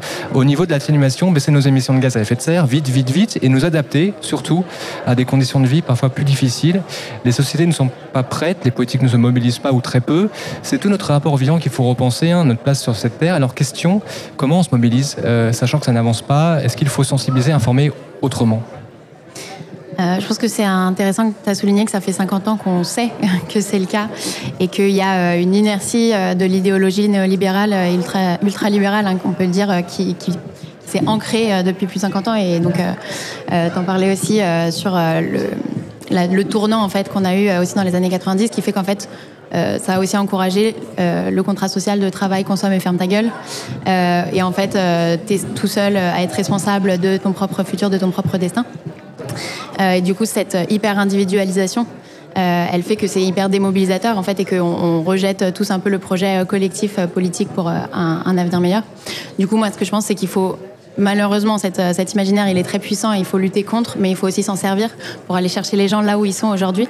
Et ce qui les passionne, et c'est pas uniquement avec des données notamment qu'on va aller les chercher, mais c'est aussi avec des émotions, avec ce qui les fait kiffer, euh, avec euh, de la musique, avec, euh, enfin, on l'a vu là par exemple pendant le mouvement social sur les retraites, c'était ultra fort d'avoir euh, toute cette joie aussi, ces explosions. Donc nous, c'est vraiment ça qu'on va travailler, c'est plutôt aller chercher les gens là où ils sont, euh, avec bah, ce qui les motive euh, de manière individuelle et les emmener progressivement vers plus de collectifs et une réflexion euh, plus systémique. Est-ce que tu peux nous raconter justement un exemple de, de projet que vous avez accompagné, mené euh, avec Make Sense et qui répondent à ce que tu viens de décrire? Ouais. Donc, euh, par exemple, on a des programmes euh, qui s'appellent euh, Réaction. Euh, et donc, euh, c'est des programmes aujourd'hui euh, qui sont euh, destinés à des personnes qui sont sensibilisées, mais pas forcément engagées, parce qu'elles se disent, bah, ça me fait peur, euh, tout seul, j'aurai pas d'impact. Euh, euh, ça sert à rien, c'est trop tard, etc. Et donc ces personnes-là, on va les accompagner progressivement sur mieux comprendre les enjeux. D'abord, bah, commencer à calculer euh, leur empreinte carbone, Euh, tout simplement comprendre un peu les grands agrégats au niveau macro euh, des émissions carbone, les heures de grandeur. Et petit à petit, on va euh, leur faire découvrir des actions plus collectives, plus systémiques, avec des associations. Par exemple, euh, comment est-ce que je peux aller interpeller mes commerçants sur le fait qu'ils éteignent pas la lumière la nuit euh, en pleine crise énergétique? Comment est-ce que je peux de même en hiver les interpeller sur la question de la climatisation ou sur la question de la gestion des déchets, etc. Et tout ça, en fait, ça sert à montrer que seul l'individu, bien sûr, il peut avoir un impact et que les éco-gestes, c'est important et qu'il faut tous le faire, mais que c'est surtout au niveau de nos infrastructures que ça se fait. Et donc, pourquoi est-ce que ça fonctionne Ça, c'est pas parce que juste on dit aux gens euh, faites-le, c'est parce qu'en fait, on les accueille euh, vraiment de manière. euh, on, leur montre en fait qu'on a besoin d'eux et on accepte aussi que bah, on, seul, on va pas y arriver. Donc, on les appelle vraiment en leur disant bah, en fait, euh, tous ensemble, on sera plus fort et venez. venez avec nous. On les met dans des petits groupes et on cultive en fait vraiment euh, de manière euh, très poussée euh, le fait de faire ensemble, le fait que chacun a, son importance, que on crée des liens forts en fait aussi dans cette aventure collective et c'est ça qui permet que les gens se mettent en mouvement et ensuite ont envie de faire grandir la mobilisation. Est-ce que tu vois des, différences justement dans les, actions que vous menez avec les actions qui étaient menées jusqu'à présent? Philippe disait tout à l'heure que ça fait 50 ans qu'on sait et que visiblement les actions qui sont menées ont un impact pas suffisant. Est-ce que euh, bah, vous voyez dans votre pratique des choses évoluer et des curseurs euh, aller plus loin euh, en réponse à ça ou pas, ou pas, pas tant que ça? Alors nous, on a une ADN historiquement très constructive parce que Make Sense, ça s'est construit aussi dans un contexte un peu d'émergence de l'entrepreneuriat social, du design thinking, de l'intelligence collective. Donc on était très porté sur les solutions. Je pense que maintenant, on est encore très positif et très dans les solutions, mais qu'on comprend qu'il y a vraiment une inertie des idées du passé qui, contre laquelle aussi il va falloir euh, s'interposer concrètement. Donc du coup, nous, je pense que ce qu'on essaye de cultiver, c'est vraiment cet équilibre entre euh, euh, lutter contre ce vieux système euh, mortifère et euh, construire aussi les solutions et montrer la voie et montrer que c'est possible parce qu'en fait si on propose pas en fait de- d'alternative aux gens euh, les gens aussi euh, ne- n'ac- ne- n'accepteront pas le changement Nadia, ça, ça te semble, ça te semble assez juste. Tu, Oui, tu- tu es d'accord avec ce qui vient d'être Oui, oui, absolument. Et j'aime beaucoup euh, cette idée aussi euh, de mettre en place euh, une réflexion collective et une action collective euh, et ne pas céder à des discours euh, anxiogènes qui nous renverraient à une forme d'impuissance et à la nécessité de, subir les choses. Euh, c'est une radio où on invite aussi les auditeurs à participer et à se poser les bonnes questions plutôt que de, de n'avoir que des réponses. Donc à être actif aussi. Euh, sur les, euh, une question sur les récits. euh, on dit souvent que les récits c'est important parce qu'il faut changer un petit peu les représentations.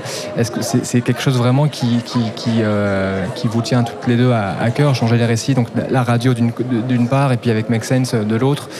Finalement, on est dans les récits, on essaye de, de mobiliser en essayant de montrer que autre voie est possible et en essayant de montrer que c'est positif, qu'on qu'on peut s'y qu'on peut s'y retrouver.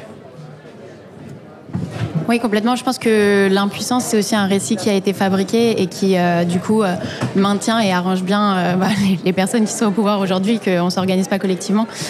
Du coup, nous, ce qu'on essaye de montrer, c'est que il y a des victoires qui sont possibles et que euh, on, les, documente. Il y a, euh, il y a euh, par exemple, un groupe de jeunes que j'ai accompagné récemment à Dijon euh, euh, qui se disent en fait, moi, je peux rien faire. euh, Globalement, euh, j'en ai rien à faire et ça me concerne pas.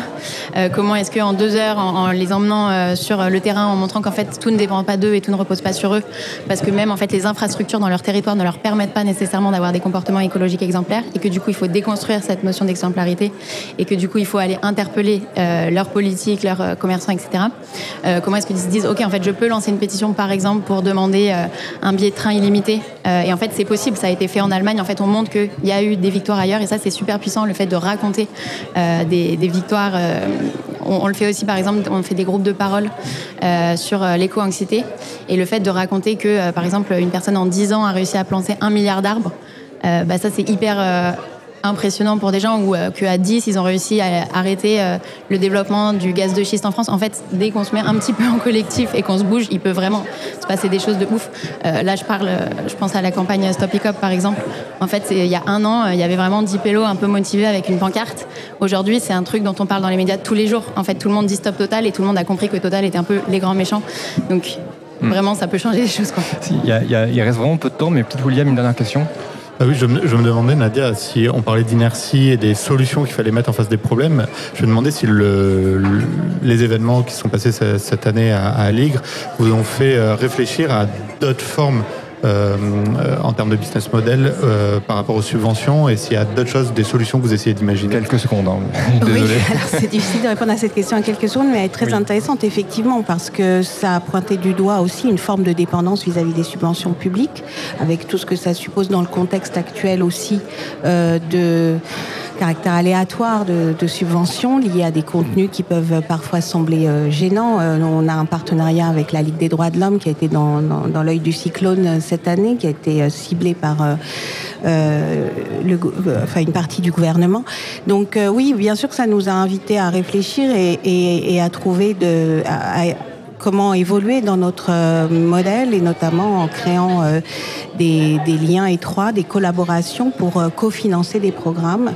Et pour ça, on a plusieurs pistes, mais pour l'instant, je peux pas encore en parler. Mais je peux juste vous dire, par exemple, qu'on a rencontré la directrice de la Cité du Développement, qui est un lieu absolument formidable et fédérateur aussi, et que c'est vraiment ce type d'interlocuteur et ce type de, lieu qui pourrait trouver une chambre d'écho euh, sur une radio comme euh, Aligre FM. Euh, on s'est aussi tourné vers des médias indépendants, toujours dans cette idée que euh, collectivement on est plus fort. Et oui, bien sûr qu'on réfléchit à des solutions pour ne plus dépendre seulement des subventions publiques. Mais c'est aussi le rôle de l'État de soutenir euh, euh, les radios associatives qui mènent un travail très important sur le terrain, notamment euh, dans le domaine de l'éducation aux médias. On, on fait beaucoup d'ateliers radio. Et ça, c'est aussi une manière de lutter contre les représentations, toutes les représentations. Voilà, on me fait signe que c'est fini, donc Oui, je m'arrête. Oui, c'est fini. Alors du coup, je crois qu'on va retrouver notre ami Jacques Souvent. On y va, on y va.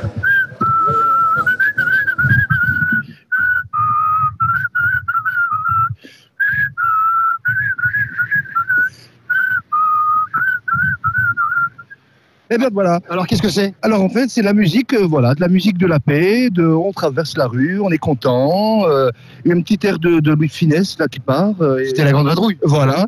Donc on fait, on sort un petit peu, on finit le taf et puis euh, on siffle. Moi j'ai l'habitude de siffler depuis que je suis petit. Et, euh, et voilà. Et il paraît que ça donne euh, un excellente humeur pour la soirée. Plus, c'est comme- c'est communicatif, parce que moi, ça m'a fait siffler. Eh ben oui, exactement, parce que les, les- les- gens autour de nous, c'est vrai qu'on m'a déjà dit plein de fois dans un magasin, c'est que ça rend les gens de bonne humeur et ça les fait siffler et ça les fait chanter. Donc du coup, que de mieux. Mais alors vous, est-ce que vous êtes de bonne humeur quand vous sortez du taf? Ah, euh, enfin, ça dépend, ça dépend, hein, parce que ça dépend comme euh, les quatre, les- le, le patron me laisse comme casserole, mais la plupart du temps, ouais, ouais, je suis content. Bah Mais là, là, il a laissé les bonnes casseroles. Là, j'ai les bonnes casseroles. Bon, c'est des logiciels, mais bon, c'est quand même, euh, voilà, chacun son truc. Mais euh, ça va. Sinon, on fait aller. Donc, du coup, moi, je sors, je suis content, et puis, puis voilà, quoi. Vous sifflez depuis très très longtemps. Bah, depuis, bah oui, depuis l'âge de mes 6 ans. Depuis l'âge de mes 6 ans, donc j'ai fait du On basket. revient, on revient à 6 ans là, on va pas raconter toute votre vie non Bah plus, oui, le non basket plus. non plus, ça va. Mais, on et sur le, le, le sifflement, à 6 ans, vous siffliez quoi? Si on revient là, il y a- y a- vous avez 6 ans, là, on, on repasse dans le temps. On a 6 ans. On, on descend, descendons. Oh là là. Descendons, on a Allez, 6 ans. descend, descend, Descendons, descend, on a descend, 6 ans. Voilà. On descend. On fait 60 cm. Si je, si je chantais, attendez, je chantais quelque chose. T'as mal aux genoux, t'arrives pas à te plier Hein Ouais, j'ai eu de. Ouais, ouais, bah ouais. Ça, ça, ça, c'est le truc du travail parce que j'étais remonté du travail et, euh, et je m'étais fait euh, une entorse. Bon, ben, il n'y a rien de mal. Mais c'est pour venir à, à 6 ans. À 6 ans. Eh ben, c'était une chanson euh, pour enfants que je me regardais, que je regardais tout le temps à la télé, parce que j'étais vach- vachement fan des mangas. Et euh, si je, je sais plus exactement, je crois que c'est... Ah si, c'est les génériques des les- les- le truc des Pokémon. Et on y va. Mais je sais plus si je l'ai en tête. Alors, On va finir là-dessus sur un dernier, un dernier petit sifflement. Ah, c'est quoi le truc de Pokémon? Ah, je me rappelle. C'est le générique des Pokémon. C'est quelque chose que. C'est quoi, déjà? Euh... Ah, je me rappelle pas. Ah, c'est vraiment terrible, mais. C'est fou la mémoire. Ah, c'est fou la mémoire. 6 ans, tu, vous me demandez 6 ans quand même. Hein Euh, là, on est quand même. euh, Là-dessus, vous avez oublié le générique des J'ai Pokémon. oublié, mais ça a été toute ma vie. Et ça a été euh, avec Sacha. Si, vous avez tout le monde a regardé Pokémon quand même. C'est pas regardé. Vous avez pas regardé Pokémon hein? Comment ça se fait? Bah, je sais pas, j'ai parce que je, suis- je suis beaucoup plus vieux que vous. Bah, beaucoup plus vieux, euh, vous n'avez pas trop vieux non plus. De toute façon, quand on siffle, on n'est jamais vieux. Il faut retenir ça. Siffler, vous aurez la santé et vous aurez la patate. En fin de journée, le matin, vous levez, le petit café et on siffle.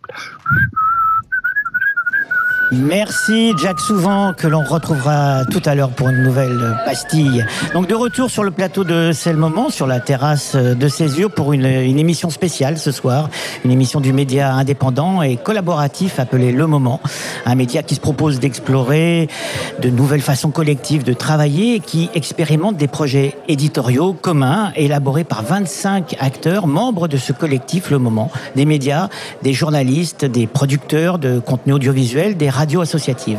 Une deuxième partie d'émission, donc co-présentée par Danae, membre du collectif euh, du moment, productrice euh, notamment d'une émission que l'on pourra entendre dès septembre et qui s'appelle C'est quoi ce délire? Bonjour Danae. Bonjour Nicolas. Est-ce que tu peux peut-être nous en dire un mot de cette euh, émission C'est quoi ce délire? Écoute, c'est avec grande joie. Donc, c'est pour- d'une bonne fois pour toutes, je me lance dans une, dans une, aventure de podcasteuse. Que c'est quelque chose à laquelle je réfléchis depuis pas mal de temps. C'est quoi ce délire Donc, ça va s'appeler. J'ai appelé ça comme ça euh, parce que j'ai envie de faire un podcast que j'ai appelé d'imagination politique. Imagination politique pour essayer de donner un côté un peu plus fun à tout ce qui est euh, la théorie politique en fait. Donc euh, je ne vais pas vous en dire plus, mais on vous en dira plus sur le moment dans les jours à venir. Et toi, Nicolas, du coup, toi aussi, tu fais partie de ce beau collectif qui va bientôt avoir un an aussi. Euh, Est-ce que tu peux nous dire peut-être un peu qu'est-ce que tu fais, euh, toi, au sein du moment? Euh, bah, je, moi, je suis metteur en scène de, théâtre, mais durant le confinement, il a fallu trouver des, solutions de repli et, euh, et avec des amis musiciens, comédiens, on, a créé des podcasts et j'ai vu dans ce, format-là un espace de liberté assez incroyable. Euh, voilà, quand j'ai pris connaissance de, de ce que proposait le collectif euh, du moment, euh, un espace aussi de liberté euh, d'expression. Euh, voilà, j'ai fait voilà, acte de, euh, de, de présence et voilà, ce collectif a bien, bien voulu de, de moi et, et donc ça va être, je pense, euh, une très belle aventure. Ben, écoute, dans tous les cas, hâte de voir euh, ce que tu vas pouvoir nous proposer dans les mois à venir aussi en termes de programmation au sein du moment. Euh, lors de cette deuxième partie d'émission, nous allons faire un zoom sur le lieu qui nous accueille. C'est Césure, c'est-à-dire un tiers-lieu qui est installé sur l'ancien site de la Sorbonne Nouvelle. C'est un vaste espace qui est habité par 900 personnes et près de 190 structures différentes. Césure, comme vous l'aurez compris, va bientôt fêter sa première année de vie aussi, puisque nous, occupants, occupantes, sommes là depuis juillet de l'année dernière. Euh, on va en discuter aujourd'hui avec celles et ceux qui le font vivre au quotidien. C'est aussi euh, un peu le moment de réfléchir à ce phénomène des tiers-lieux qui ont, sont des petites graines qui ont commencé à pousser depuis déjà pas mal d'années, mais c'est un phénomène qui monte en puissance et du coup on va un peu en discuter de ça aussi. Euh, parler d'un tiers-lieu, c'est aussi parler des structures qu'ils accueillent. Je pense notamment aux associations, et je fais mention spéciale des associations ce soir, puisque c'est un moment difficile pour beaucoup d'entre elles. Euh, je pense notamment au fait que Anticor s'est vu retirer son agrément la semaine dernière, et que ce soir même, il y a un rassemblement Place de la République pour soutenir les soulèvements de la Terre. Donc c'est un moment difficile pour les associations. On a parlé des difficultés que peuvent rencontrer les médias alternatifs aussi. Mais euh, voilà, c'est quelque chose dont il faut faire mention. Euh, je pensais aussi peut-être parce que un tiers-lieu, est-ce qu'il peut être par exemple une sorte de safe place, un espace un peu euh, de, de serein pour euh, ces associations qui rencontrent souvent des difficultés euh, pour, euh, pour pouvoir continuer d'exister?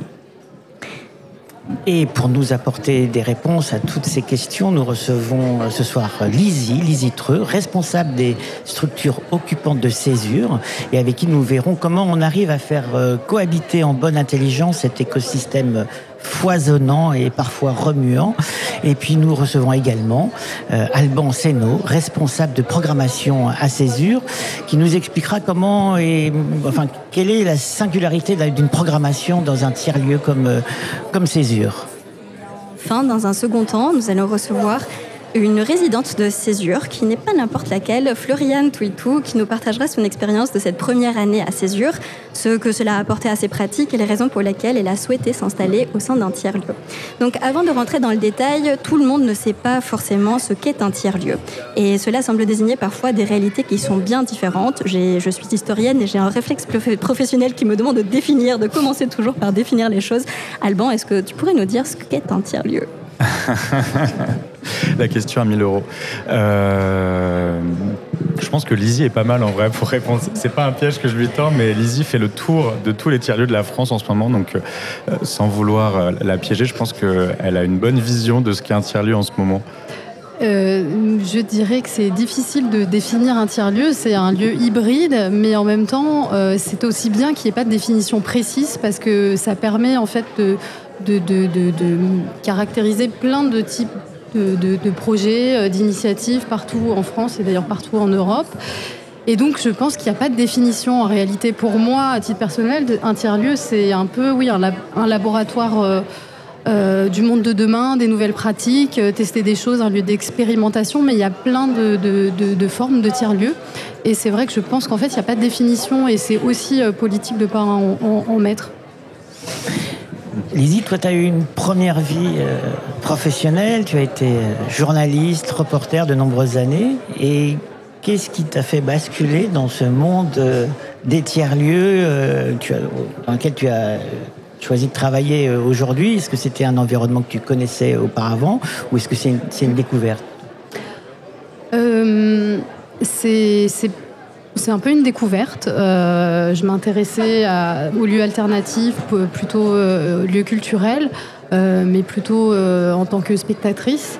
Après, comment dire, dans mon métier de journaliste que j'ai exercé pendant pas mal d'années, je suis arri- arrivée un petit peu au bout de quelque chose. J'avais un peu du mal à y trouver du sens. Euh, J'y trouvais de moins en moins de sens, disons. Euh, et du coup, pour moi, ce type de lieu, c'était aussi quelque chose. euh, J'avais envie de, m'engager dans quelque chose qui a plus de, enfin, qui correspond plus à mes valeurs, en gros. Où il y a plus de liberté aussi. et donc, voilà, je, je me suis intéressée au tiers-lieu. avant même, enfin bien avant, parce que je fais aussi une formation sur les espaces communs, donc bien avant d'arriver ici à Césure. Et donc c'est vrai que bah, ça fleurit un peu partout. Et du coup, ça m'a intriguée, mais c'est peut-être aussi ma, comment dire, ma déformation journalistique qui m'a donné envie de- d'en savoir plus. Euh, et donc euh, voilà, et euh, c'est un peu pour ça que je suis arrivée là. Une question de quête de liberté donc qui t'amène au tiers-lieu. Est-ce que Alban, tu dirais que c'est un peu la même chose pour toi? Est-ce que toi tu viens du monde des tiers-lieux? Est-ce que tu peux nous en dire un peu plus de qu'est-ce qui t'amène ici à Césure? C'est un, un peu la même chose. Euh, moi, j'ai commencé par euh, travailler dans le milieu associatif. Et après, j'ai plutôt travaillé dans le milieu administratif, pour le coup, euh, sur la question des politiques culturelles et de leur mise en place.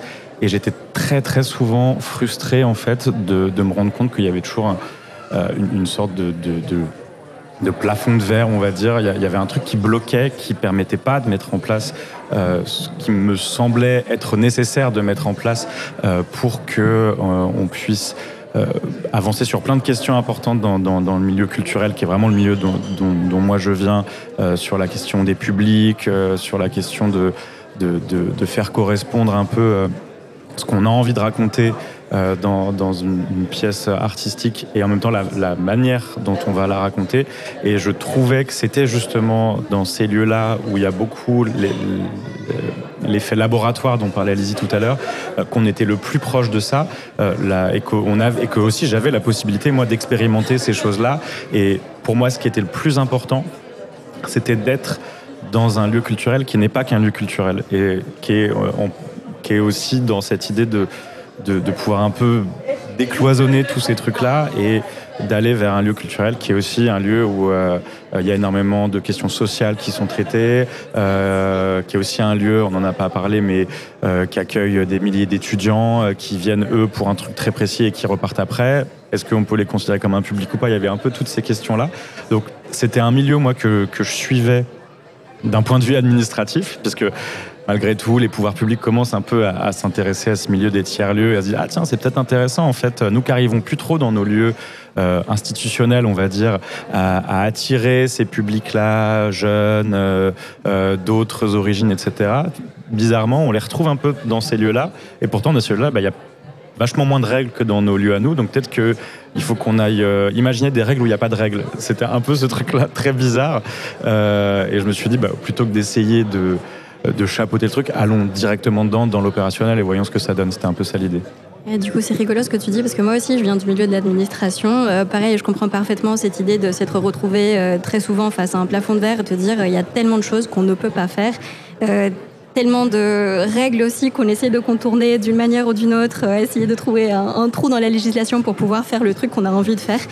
Et euh, en fait, comment est-ce qu'on fait pour qu'un tiers-lieu bah, ne tombe pas finalement dans le même piège, sachant qu'un tiers-lieu, quoi qu'il en soit, est aussi soumis à certaines règles qui sont imposées par l'administration? C'est très difficile. C'est très très difficile. Euh, je dirais que l'énorme différence, mais c'est aussi pour ça que c'est hyper difficile parce que c'est énormément d'énergie.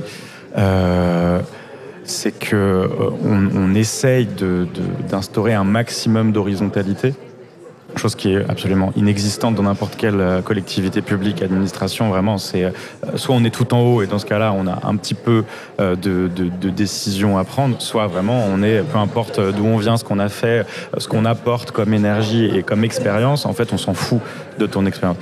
Pour le coup, c'est quand même différent euh, dans euh, les tiers-lieux. Et c'est là-dessus, je pense qu'il y, a- un truc à jouer de différent par rapport euh, à, tous ces systèmes administratifs dans lesquels on, est quand même obligé de, enfin, avec lesquels plutôt on est obligé quand même de continuer à discuter aussi parce qu'il y a des questions d'argent, parce que souvent on est dans, des bâtiments qui appartiennent à des administrations, mais c'est là où je dis aussi que ces administrations-là, elles se rendent compte que leur modèle, il, a, une limite puisque il est censé parler au plus grand nombre, mais finalement il, il, il- il atteint plus le public qu'eux attendent. Euh, c'est un peu là-dedans, je trouve, qu'on arrive à s'y retrouver et à pas tomber dans, dans l'écueil dont tu parlais.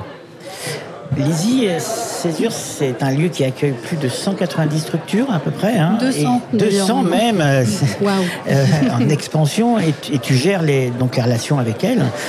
Est-ce que c'est c'est difficile d'arriver à concilier les, bah, les différentes logiques euh, qui travaillent à un lieu comme ça, c'est-à-dire les, différents usages des acteurs qui habitent ce lieu Est-ce que ça pose un problème, par exemple, au niveau de la gouvernance? Euh, effectivement, c'est c'est pas si facile euh, de, faire travailler ensemble et faire un peu faire commun avec tout le monde. Après, parmi ces 200 structures, tu disais, euh, Danae, 900 personnes, tout le monde n'est pas investi euh, et ne veut pas s'investir dans euh, euh, la programmation ou le- les modes de décision ou n'a pas des initiatives particulières. Donc, disons qu'avec le noyau dur de personnes qui s'investissent, c'est oui, c'est tout un travail. On essaye comme on peut de faire ça. Et c'est vrai que la particularité aussi de Césure, c'est que c'est un énorme lieu. Euh, donc du coup, pour la gouvernance horizontale, vraiment avec les occupants, euh, occupants du lieu, c'est plus simple quand on est moins nombreux, nombreuses, mais euh, on essaye de tendre vers ça à travers des, points particuliers, des projets particuliers, ou mettre des espaces à disposition pour qu'il y ait des, initiatives et des synergies qui se créent comme ce que vous avez fait avec le moment. C'est quelque chose voilà, qui, qui, fait partie un peu de ça. Euh, mais voilà, après, c'est, on essaye, euh, c'est comme c'est un laboratoire, on essaye des choses et en fonction de qui s'investit, euh, ça se passe plus, enfin, ça se passe globalement bien. Mais disons que pour la gouvernance, c'est, voilà, tout le monde n'a pas envie non plus de s'investir dans une gestion, tout ce qu'on fait. Gestion, coordination, mais a envie parfois pour les artistes de juste ex- exposer leur travail, pour d'autres, oui, avoir un espace pour créer, pratiquer. Euh, et tout le monde ne veut pas faire euh, toutes les, voilà, toutes les tâches de coordination, d'organisation. euh. Et du coup, vous parlez tous les deux à la fois bah, de cette idée que tu viens d'évoquer, Lizzie, qui est la synergie, la création de synergie, la possibilité d'expérimenter. Tu en parlais à l'instant, Alban. Comme tu disais, en fait, le moment, c'est quelque chose qui s'est créé au sein de cet espace. C'est un collectif qui est né parce que Césure existe aussi. Est-ce que, euh, en quoi est-ce que ce type de dynamique qui émerge avec des choses qui se créent, des collectifs qui se créent, des projets qui se forment en commun, euh, en quoi est-ce que ça, ça participe aussi bah, de, la création et du fait de faire commun euh, collectivement avec 900 personnes qu'on ne connaît pas nécessairement toutes et tous, quoi? Ben, euh, je dirais que, comment dire, pour, pour nous, en fait, euh, dès qu'il y a des synergies, qu'elles soient petites, c'est-à-dire deux structures ensemble ou plus grosses, déjà, c'est enfin, c'est une réussite. Euh, parce que l'idée de ces espaces communs, justement, c'est à la fois qu'il y ait plein de pratiques. et de types de structures différentes, plein d'activités différentes et qu'il y ait des ponts qui se créent. Et ensuite, ensuite, euh, je dirais que oui, pour nous, c'est vraiment ce qu'on essaye de, faire, ce vers quoi on essaye de tendre. Euh, après, je sais pas, Alban, est-ce que tu veux compléter? Non, mais je, suis entièrement d'accord avec toi. En fait, nous, dans un monde idéal, on, aurait- juste, par rapport aux structures occupantes, à, gérer effectivement le, fait de mettre des espaces à disposition et créer ces synergies-là. C'est ce qu'on fait. Euh, évidemment, il y a toujours un peu plus parce que, comme tu le disais, on n'est pas dans un monde idéal où euh, toutes les structures ont autant les unes que les autres envie de, de, de, de se mettre dans le projet et dans toute la, tout, tout le temps que ça, ça demande, parce qu'en fait, tout ça, ça demande énormément de temps et c'est le, le sujet de la temporalité des tiers-lieux qui, moi, me, me surprend le plus dans ces un an qu'on a passé déjà euh, ici à Césure, c'est que euh, on, a un peu de mal à sortir du temps présent pour aller vers un truc un peu plus moyen, long terme et à se dire waouh, est-ce qu'on est en train de faire un truc incroyable? Du coup, on est un peu bloqué là-dedans et mine de rien, créer des synergies, bah, ça prend du temps. Et on a toujours l'impression qu'on n'en a jamais du temps ici et, et- c'est là où c'est où c'est le, le- le plus compliqué et où du coup le fait de lancer euh, des expérimentations larges et un peu cadrées comme peut être le moment avec, euh, tu disais tout à l'heure Nicolas, 25 euh, structures différentes qui parmi ces 200 se mettent ensemble pour imaginer ça, qui viennent pas forcément toutes du même univers.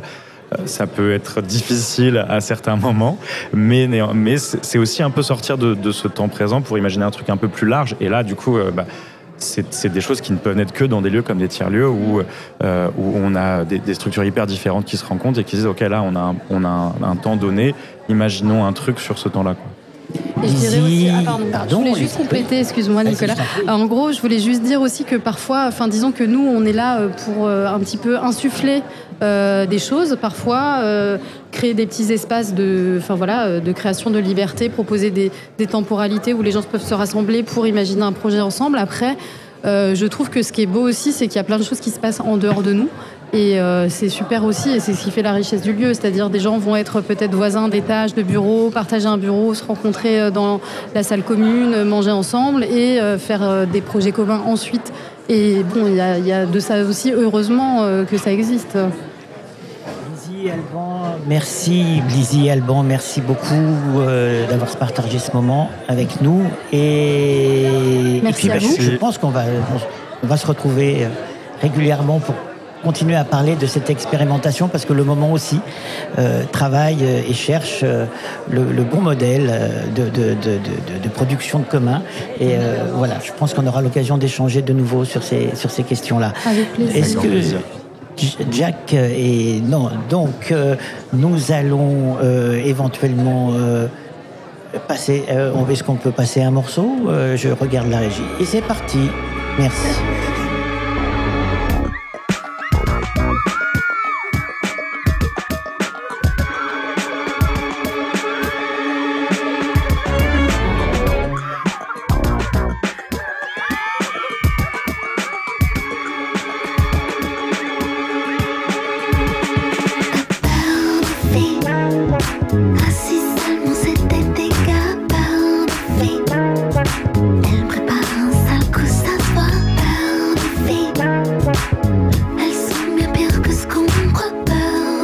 Peur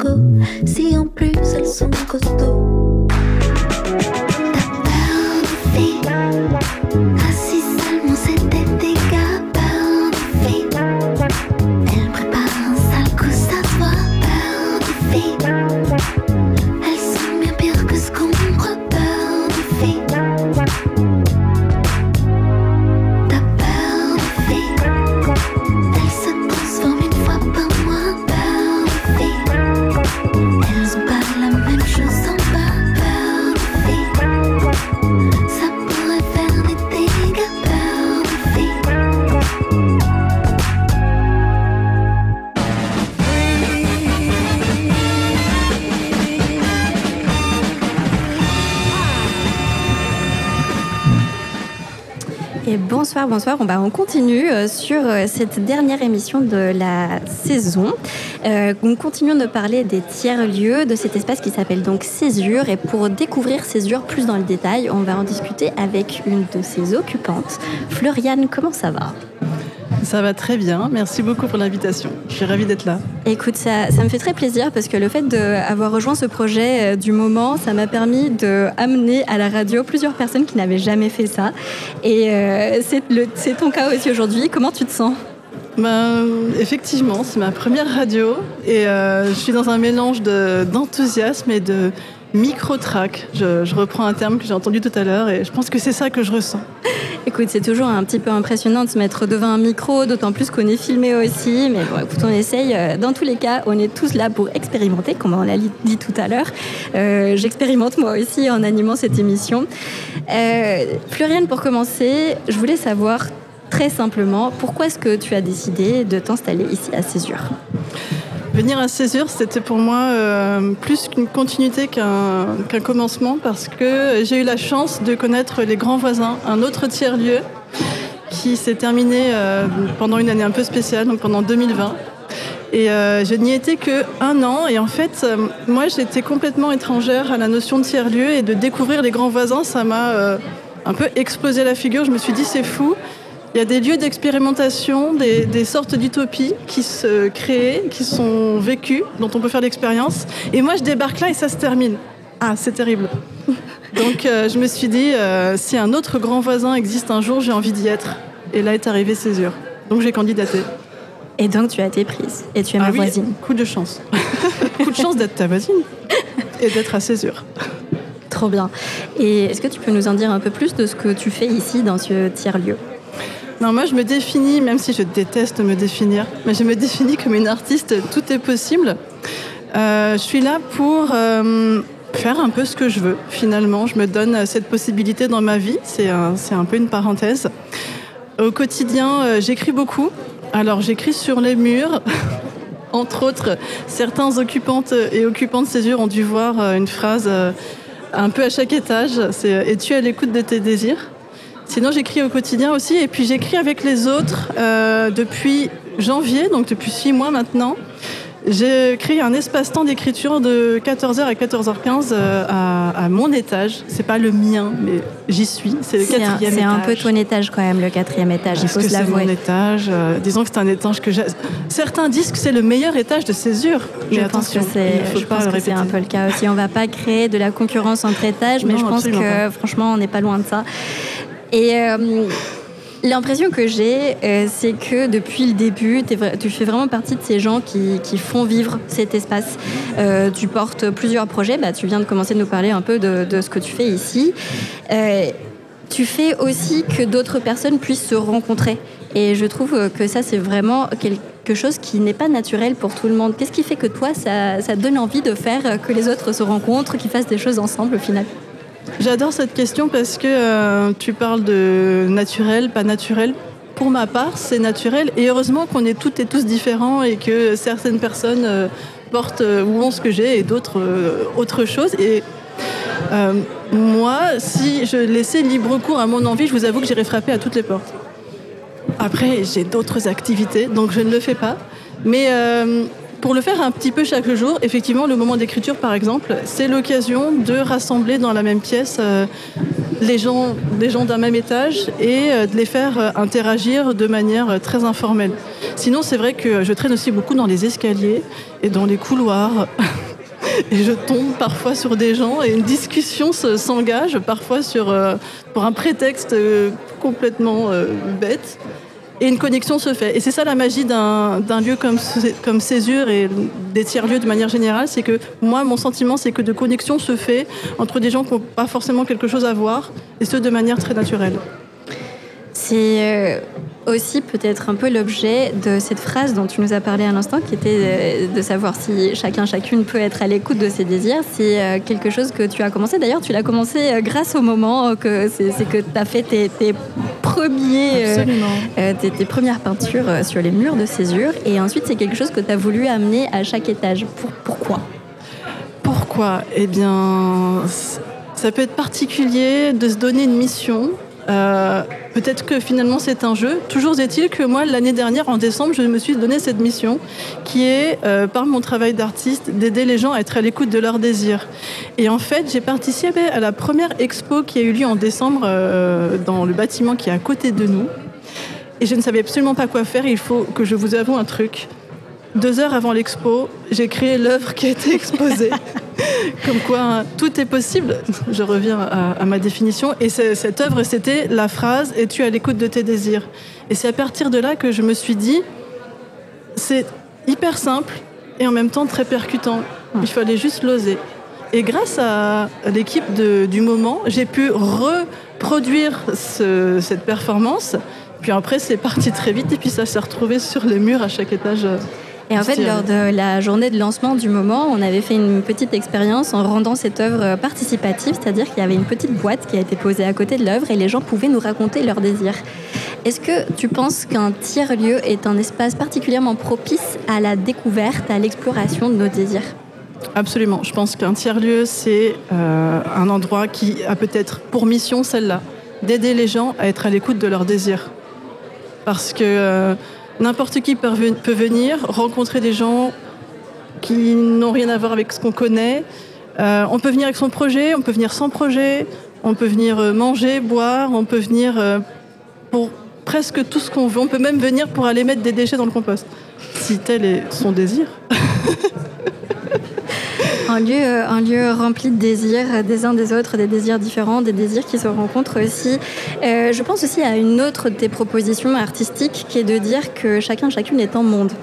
Et euh, Césure est un monde aussi. C'est un petit monde qui se crée. Euh, mais c'est aussi un petit monde dans lequel se rencontrent tous ces autres petits mondes. Que se Ah. passe-t-il lorsque les mondes se rencontrent? Déjà, euh, sachez que moi, en tant qu'artiste, portant aussi euh, ce message-là qui est les gens sont des mondes, moi ici, je suis. euh, c'est un délice en fait. C'est un délice au quotidien de croiser les mondes que sont tout un chacun dans ce microcosme qui est vraiment un monde en soi. Pardon Danae, désolé Floriane, mais je crois qu'on a retrouvé Jack souvent euh, quelque part dans le cinquième. Donc Jack, est-ce que, est que tu nous entends? Est-ce que tu es là? Mais par- pardon d'interrompre ce- cette intervention sur le, le spectacle et tout ça. Non, je suis avec euh, Gilles là. En fait, je suis en face. Vous savez qu'en face de Césure, il y a euh, ce restaurant euh, Lisat, c'est ça? Comment ça s'appelle? Le restaurant Santeuil. Santeuil, c'est un restaurant social, voilà, qui est tenu, euh, qui est, qui est tenu par des handicapés. Et le- les services sociaux envoient le- le- normalement la majorité d'SDF ou les gens qui ont des problèmes avec une carte pour euh, y manger. Et euh, le personnel est très bien, ils sont très, très corrects. Les encadrants aussi, euh, les moniteurs. Et oui, c'est un, un, un- un, restaurant social qui est, qui, est, c'est un ISAT, un ISAT, c'est exclusivement des- oui. Vous, vous en sortez là. Euh, vous avez payé quelque chose en sortant de... Non, non, mais il y a des, si on peut, si on peut, si on n'a pas la carte, on paye 5 euros normalement. Et euh, non, j'ai rien payé. J'ai reçu une carte de mon, mon assistante sociale qui m'a envoyé ici, voilà. Parce que vous, votre situation, c'est quoi là? Bah là, pour l'instant, moi, je suis, je suis curatelle et euh, je ne peux pas bouger, quoi, puisque je peux pas disposer de mon argent comme je peux. Donc euh, voilà, je suis obligé de venir au restaurant social. Ça veut dire que quelqu'un paye pour vous? Non, c'est euh, les cartes là. Je crois que c'est les, les, les mairies qui payent, le- qui payent. Je crois que c'est les mairies. Parce qu'ils enregistrent notre nom à chaque fois et tout, et c'est envoyé au, au service, quoi. Ouais. D'accord. Et là, et là, vous êtes dans la rue depuis un petit moment. Vous attendez quelqu'un ou... J'attends des gens que je connais, puis il y a des cuisiniers qui- que, que j'aime beaucoup qui m'ont demandé que je les attende. et C'est des- c'est devenu des amis. Et voilà, quoi. Ça fait longtemps que vous venez là? Euh, Ça fait un an et demi maintenant, oui. Un an et demi. Oui. Et curatelle, comment on passe sous curatelle comme ça? Ah ben moi, c'est que j'ai eu des. euh, c'est un juge des curatelles qui a décidé de me mettre sous curatelle, quoi. Parce que j'étais incapable de gérer ma vie et mon argent, je faisais n'importe quoi. Voilà. Genre euh, Je faisais des grandes fêtes à moi-même, je payais pas mes loyers. Et, à la place de payer, euh, à la place de me retrouver SDF, je, on m'a proposé de me mettre sous curatelle, voilà. Et tout l'argent que vous gagnez, il est géré par euh, le curateur Oui, par le curateur, oui, oui, oui, voilà. Mais pas, pas, pas un euro. Pas un euro de, de liquide. Si, si, j'en ai, j'en ai, puisque une fois par mois, j'ai, droit à 500 euros que pour tout le mois, quoi. J'ai, euh, le- tous les 26 du mois, on me vire 500 euros pour tout le mois, voilà. Oui. Ça va? Oui, ça fait drôle. ça fait drôle de parler, oui. oui. Vous parlez pas d'habitude? Non, pas, pas, pas, pas au micro, quoi, pas au micro. Oui, ça va, oui, oui, je vais bien. Voilà. Donc alors ça, c'est en face de Césure, ce lieu, ce lieu qui est un tiers-lieu euh, en, en face où il y a plein d'associations euh, et c'est un espace un peu collaboratif. C'était, la Sorbonne avant, hein? Oui, c'était la Sorbonne. Mais ils parlent de casser aussi la Sorbonne, non? Ils vont, ils vont faire des logements dedans, non? On espère que non, on ne sait pas. Et il y a beaucoup de start-up, non, dedans? Il y a des choses comme ça. Ah, d'accord. Et vous, vous êtes en face, dans ce restaurant. euh, Vous allez me reposer sur les bancs. Oui, oui, oui, c'est. Parce que moi, j'aimais bien quand c'était l'université, c'était beau. Puis là, il n'y avait pas tout ça, il y avait un grand jardin, là. D'accord. Bah, venez nous voir de temps en temps. Oui, mais vous êtes où, vous? Bah, On est là, on est dans la cour en face. D'accord. Et c'est quelle radio que ça a passé? Ça s'appelle Le Moment. Ah, le moment, sur le moment, ok, ok. Le moment. Merci Gilles pour ce petit moment. Voilà, ok. merci, je vous en prie, merci de m'avoir interrogé. Salut. Merci beaucoup Jack et merci à Gilles aussi d'avoir partagé euh, son vécu du quartier finalement, son vécu d'espace et puis aussi de savoir, c'est drôle de savoir euh, la perception qu'ont de l'extérieur euh, les gens qui, voient ce lieu changer. Et ben là, Gilles nous parlait de, de start-up et nous, ben, on était en train de parler de désir et on était en train de parler aussi de ces mondes qui se rencontrent. Donc finalement, j'ai envie de te proposer quelque chose, Florian. Peut-être que moi, mon désir, ce serait que notre petit monde ici à Césure, et ben, qu'il aille rencontrer aussi le monde qui se trouve à l'extérieur. T'en penses quoi? Bah, J'en pense que du bien. hein. De toute façon, euh, en tant que laboratoire d'expérimentation, euh, ce que nous imaginons, faisons l'expérience ici, ce que nous créons n'est pas voué, je l'espère, à rester entre ces quatre murs, mais à sortir et à s'aimer. Euh, moi, je connais pas tant, tant que ça les tiers-lieux, je connais les grands voisins et ici, et je me rends compte que en fait, euh, des endroits comme ça, ça essaime, puisque personnellement, me baladant un peu partout, je tombe souvent sur des gens qui se revendiquent anciens de différents tiers- tiers-lieux, dont les grands voisins, mais d'autres. On est des petites graines euh, et on, on est là pour se planter euh, partout. Est-ce que en étant des petites graines, bah, nous aussi, on va aller semer ces graines et puis changer les choses dans d'autres environnements, dans d'autres espaces, dans d'autres mondes? Je l'espère tellement. Euh, on a besoin de tester de nouvelles choses. Tout à l'heure, j'ai employé le mot utopie. Euh, ça m'a énormément marqué euh, lors de mon expérience des grands voisins. Évidemment, euh, c'est pas une utopie de livre ou de roman dans le sens où il y avait aussi des soucis, des problèmes comme partout, et puis des problèmes de la société, du monde extérieur qui nous rattrapaient. Mais si on n'expérimente pas, si on n'essaie pas de mettre en place de nouveaux modes de fonctionnement, alors bah, on n'y arrivera jamais. Tout à fait. Et euh, peut-être pour euh, commencer à terminer cette interview, Floriane, est-ce que euh, toi, tu es à l'écoute de tes désirs? Ah là là, l'arroseur arrosé. C'est drôle parce que maintenant que je porte cette phrase depuis le début de l'année, il arrive régulièrement qu'on me renvoie effectivement la question. Et à chaque fois, je remercie la personne parce que même moi, je perds de vue parfois mes désirs profonds.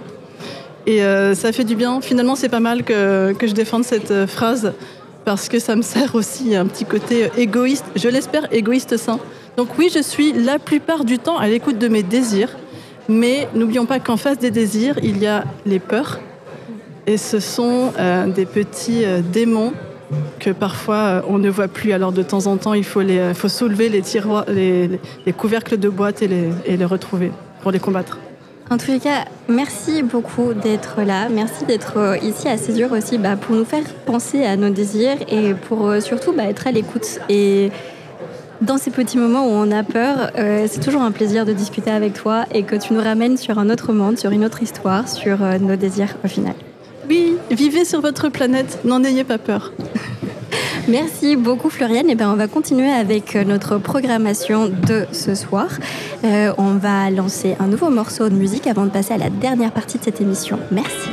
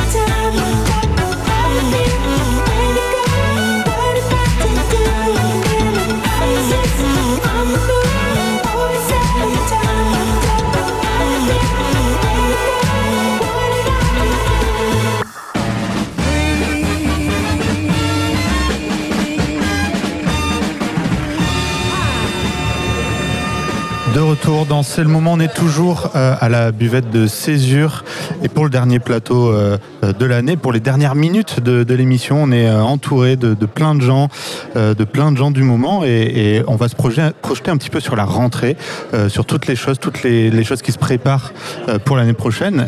Et Benjamin, puisque, tu es à côté de moi et que tu as animé grandement euh, l'émission C'est le moment toute l'année, est-ce que tu peux nous, dire un petit peu déjà le, petit bilan rapide que tu tires de, de cette saison et est-ce que tu prépares, est-ce que tout le monde prépare pour la rentrée? Alors, je ne l'ai pas animé, je l'ai co-animé avec ton voisin euh, Philippe Le qui, est juste à côté.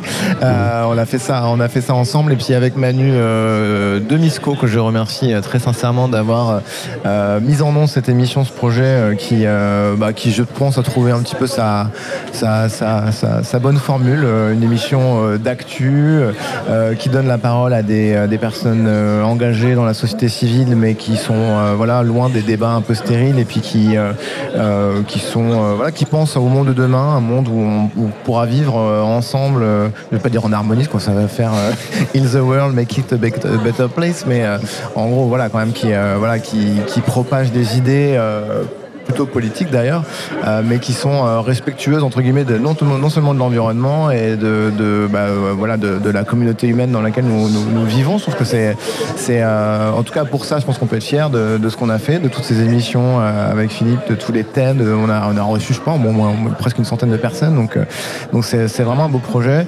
Euh, ce que j'apprécie dans ce projet, c'est sa démarche collaborative, c'est-à-dire on est diffusé sur plusieurs radios associatives. On a, on a eu Nadia tout à l'heure de, de Aligre Euh, qui nous diffuse. Radio Campus Paris, ils n'ont pas pu être là ce soir, mais ils nous diffusent également. Et puis euh, Vivre FM.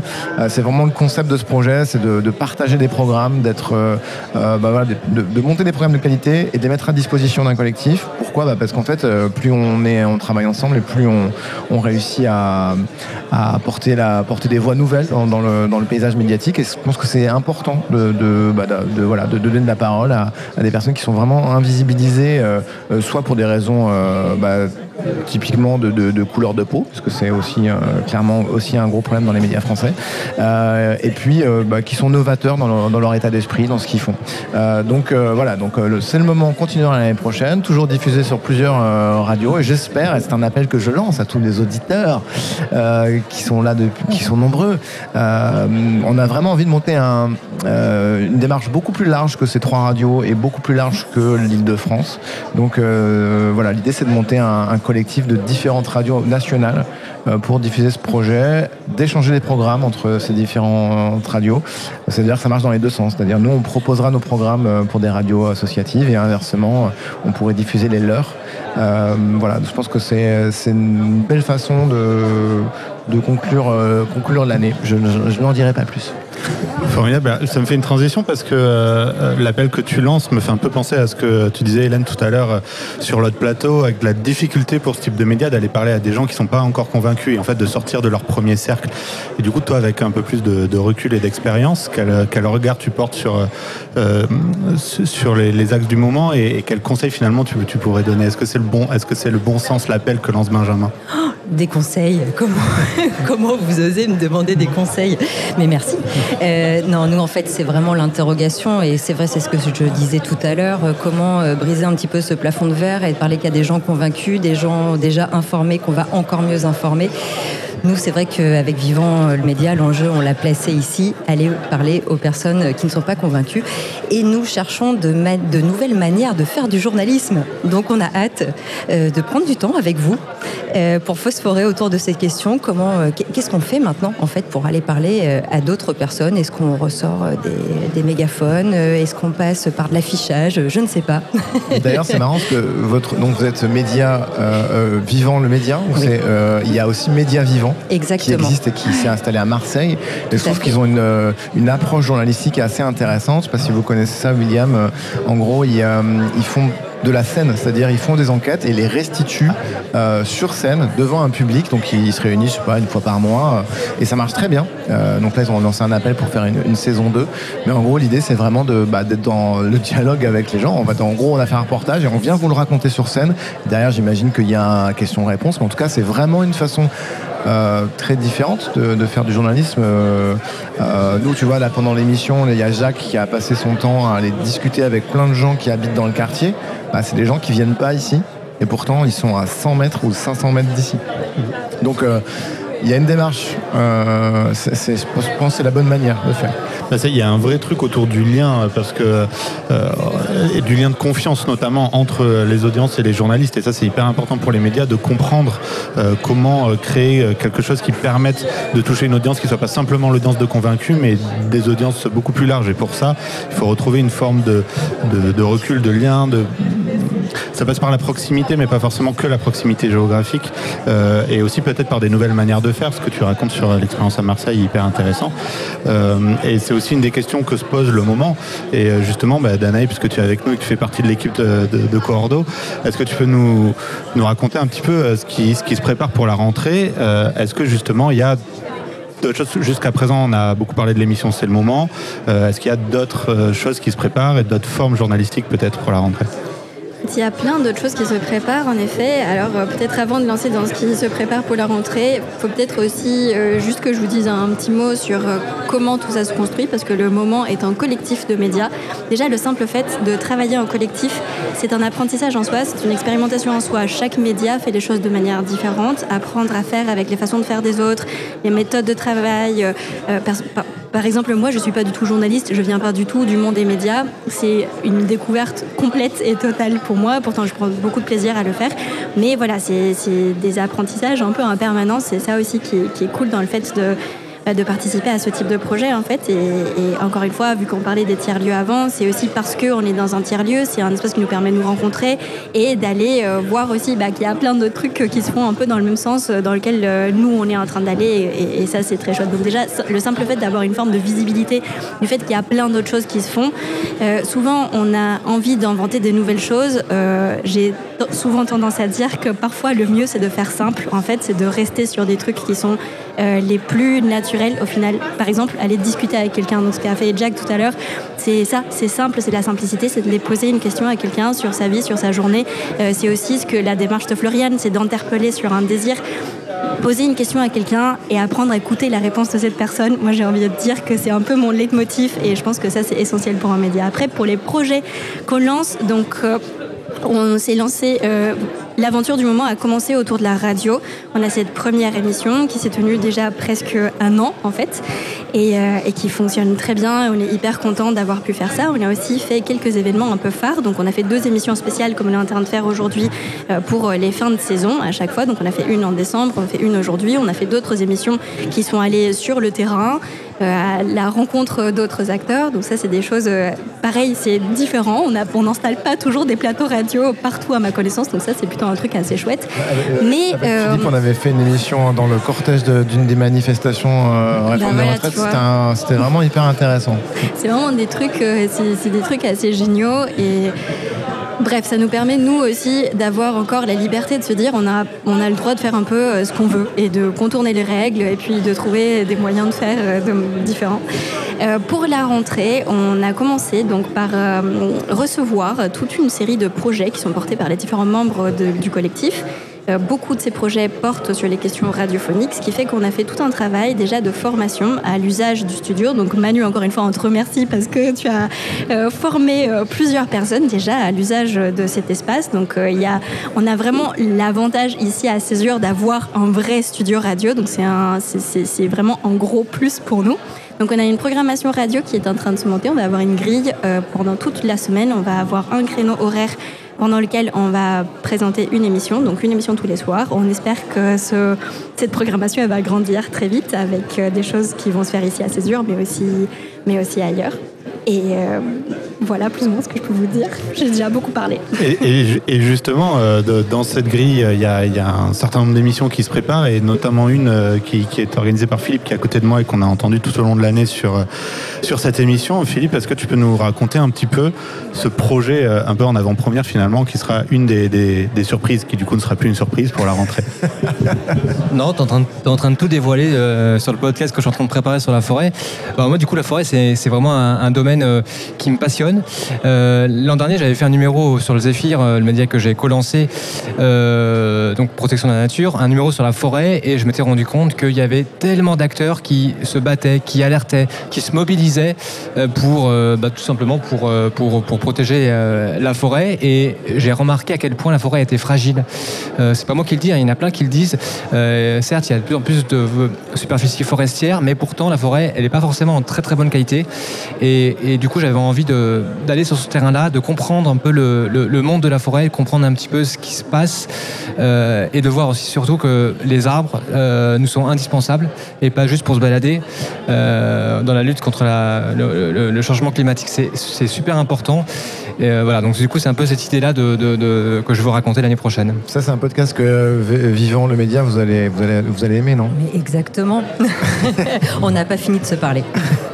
Euh, Je précise juste quand même euh, pour préciser, donc euh, Franck Calis réalise ce soir l'émission côté vidéo et qu'il y a pas mal de projets vidéo qui vont également aussi être lancés car nous sommes un média qui produit des contenus écrits, photographiques, radiophoniques et vidéo. Nous n'oublions pas, d'ailleurs cette émission que vous écoutez, vous allez pouvoir la revoir, elle est, elle est filmée actuellement par Franck. Et on veut aussi des événements. On avait fait un grand événement de lancement en fait au mois de février ici à Césure. On avait ouvert les portes de tout le cinquième étage. On a organisé des expos. Euh, on a fait venir plein de monde. On avait des émissions. Il y a des gens qui ont graffé nos euh. portes. il y a des des gens qui artistes qui ont- peint sur nos portes le mot, le moment. Voilà, J'en ai encore les larmes aux yeux. tout à fait. Franchement, euh, des belles choses dans tous les cas. Et alors, qui peut euh, participer au moment? Qui peut venir euh, dans ce collectif euh, co- Comment c'est ouvert euh, Comment ça fonctionne tout ça Alors c'est un projet très fermé, il faut avoir euh, des codes d'accès très précis. Et puis il y a un jury, je crois. Il y a un jury, voilà, composé de gens euh, triés sur le volet, bah, des journalistes du JDD, pour, pour, pour reboutiquer avec le, le- tout le début de commence cette à partir du moment où vous avez le code de la porte du bureau de Benjamin. À partir de ce moment-là, code. Tout le monde à l'a partir maintenant. de ce moment-là, on peut rentrer au moment. Même les invités, j'aurais filé le code aujourd'hui parce Ah, que voilà, tout, le monde, tout le monde a le code. Donc, euh, non, c'est c'est vraiment le concept, euh, on, sans rigoler, mais on, on s'ins- on s'inspire des coopératives. Euh, nous ne sommes pas une coopérative parce que c'était trop compliqué euh, en termes administratifs d'être une coopérative, mais c'est vraiment un concept. euh, voilà, c'est un, média qui a été confondé par euh, un certain nombre de personnes et qui n'a que vocation que à grandir. Le- vraiment, la- le, projet est, est- est- est- est titanesque, géant- géantissime. On est bien les futurs Microsoft de, de- de la radio. bien sûr, enfin moi j'ai envie de dire que toute personne ayant envie de participer et de s'investir dans la vie d'un collectif, on disait tout à l'heure, on parlait du fait de participer d'un collectif, ça prend du temps. Il n'y a pas nécessairement tout le monde qui a le temps de s'investir dans un collectif, mais à partir du moment où tu as l'envie et tu as le temps de t'investir au sein de notre collectif, bah, nous sommes là pour vous accueillir. quoi. Et surtout, on a vraiment envie, donc là c'est pour ça que si Oli, on est très content qu'Hélène soit là, mais on a vraiment envie de s'ouvrir euh, sur, euh, bah, hors de l'île de France, d'être connecté aux régions, euh, à ceux qui font la même chose que nous. Euh, Hélène, euh, je sais que vous avez euh, quand même un, média qui est quand même un peu structuré un peu comme le nôtre. Mais complètement, on l'a découvert tout à l'heure en échangeant un petit peu avant l'émission. Et de notre côté, avec cette même envie de réunir euh, différents médias, on y travaille et on a effectivement plein de points en commun. Et je pense qu'on a euh, ce point en commun, et c'est pas pour reboutiquer avec le début d'émission, mais de porter un plaidoyer fort sur l'indépendance des médias, d'autres manières de faire du journalisme et de parler et de parler euh, des choses invisibles qui n'apparaissent pas dans les médias traditionnels. Donc euh, j'espère qu'on aura l'occasion euh, un autre moment pour se reparler. Bah, je pense qu'on va trouver ce moment, effectivement. Juste une petite chose par rapport euh, au fait d'aller dans les territoires. Bah, William, toi aussi, tu prépares des choses, euh, notamment sur la question des territoires à la rentrée. Euh, effectivement, je prépare des choses sur les territoires, sur le- tout ce qui se passe à l'échelon local. Euh, bon, voilà, je ne rentre pas dans le détail, mais effectivement, l'idée, c'est quand même un aussi. peu tout, c'est l'objectif. Il ne faut pas tout spoiler. non, mais c'est vrai que l'idée, c'est, comme le disait Benjamin, c'est aussi de par Bolloré, pouvoir. il va nous euh, piquer nos idées. En plus. non, mais voilà, de pouvoir sortir de, de Paris et d'aller euh, à la rencontre des, des acteurs qui nous intéressent et des actrices un petit peu partout euh, en France et même pourquoi pas ailleurs. Euh, Puisqu'on arrive dans la dernière minute de l'émission, est-ce que ce serait pas le moment de remercier tous les gens qui ont participé tout au long de l'année Euh, et pourquoi pas même de les applaudir euh, Emmanuel et Franck à la technique notamment, David Lardier à la communication, toute l'équipe de la coordination emmenée brillamment par Nicolas et Danaé, euh, Franck aussi encore pour la réalisation vidéo ce soir. Euh, voilà, après deux heures d'émission spéciale, c'était la dernière de l'année. C'est le moment de se dire au revoir, c'est le moment de se quitter, pour cette année en tout cas. C'est le moment du coup de remercier encore toutes celles et ceux qui au cours de cette année ont rendu cette émission possible, les journalistes, les techniciens qui lui ont donné vie, les invités qui sont venus jusqu'à nous pour euh, répondre à nos questions et les radios partenaires qui ont diffusé tout ça. On les oublie pas bien sûr, à Ligre FM, Vivre FM, Radio Campus Paris. Euh, c'est le moment bien sûr de vous remercier, chères auditrices, chers auditeurs, hein, d'avoir été au rendez-vous de l'autre côté du poste, sinon on aurait été un peu seul. Et puis c'est le moment de se donner rendez-vous à la rentrée pour une nouvelle saison euh, de C'est le moment, une nouvelle saison pleine de surprises avec plein de choses, on l'a, on l'a compris ce soir. Prenez bien soin de vous euh, et à très vite. Alors, vous avez réfléchi C'est le moment, c'est l'instant.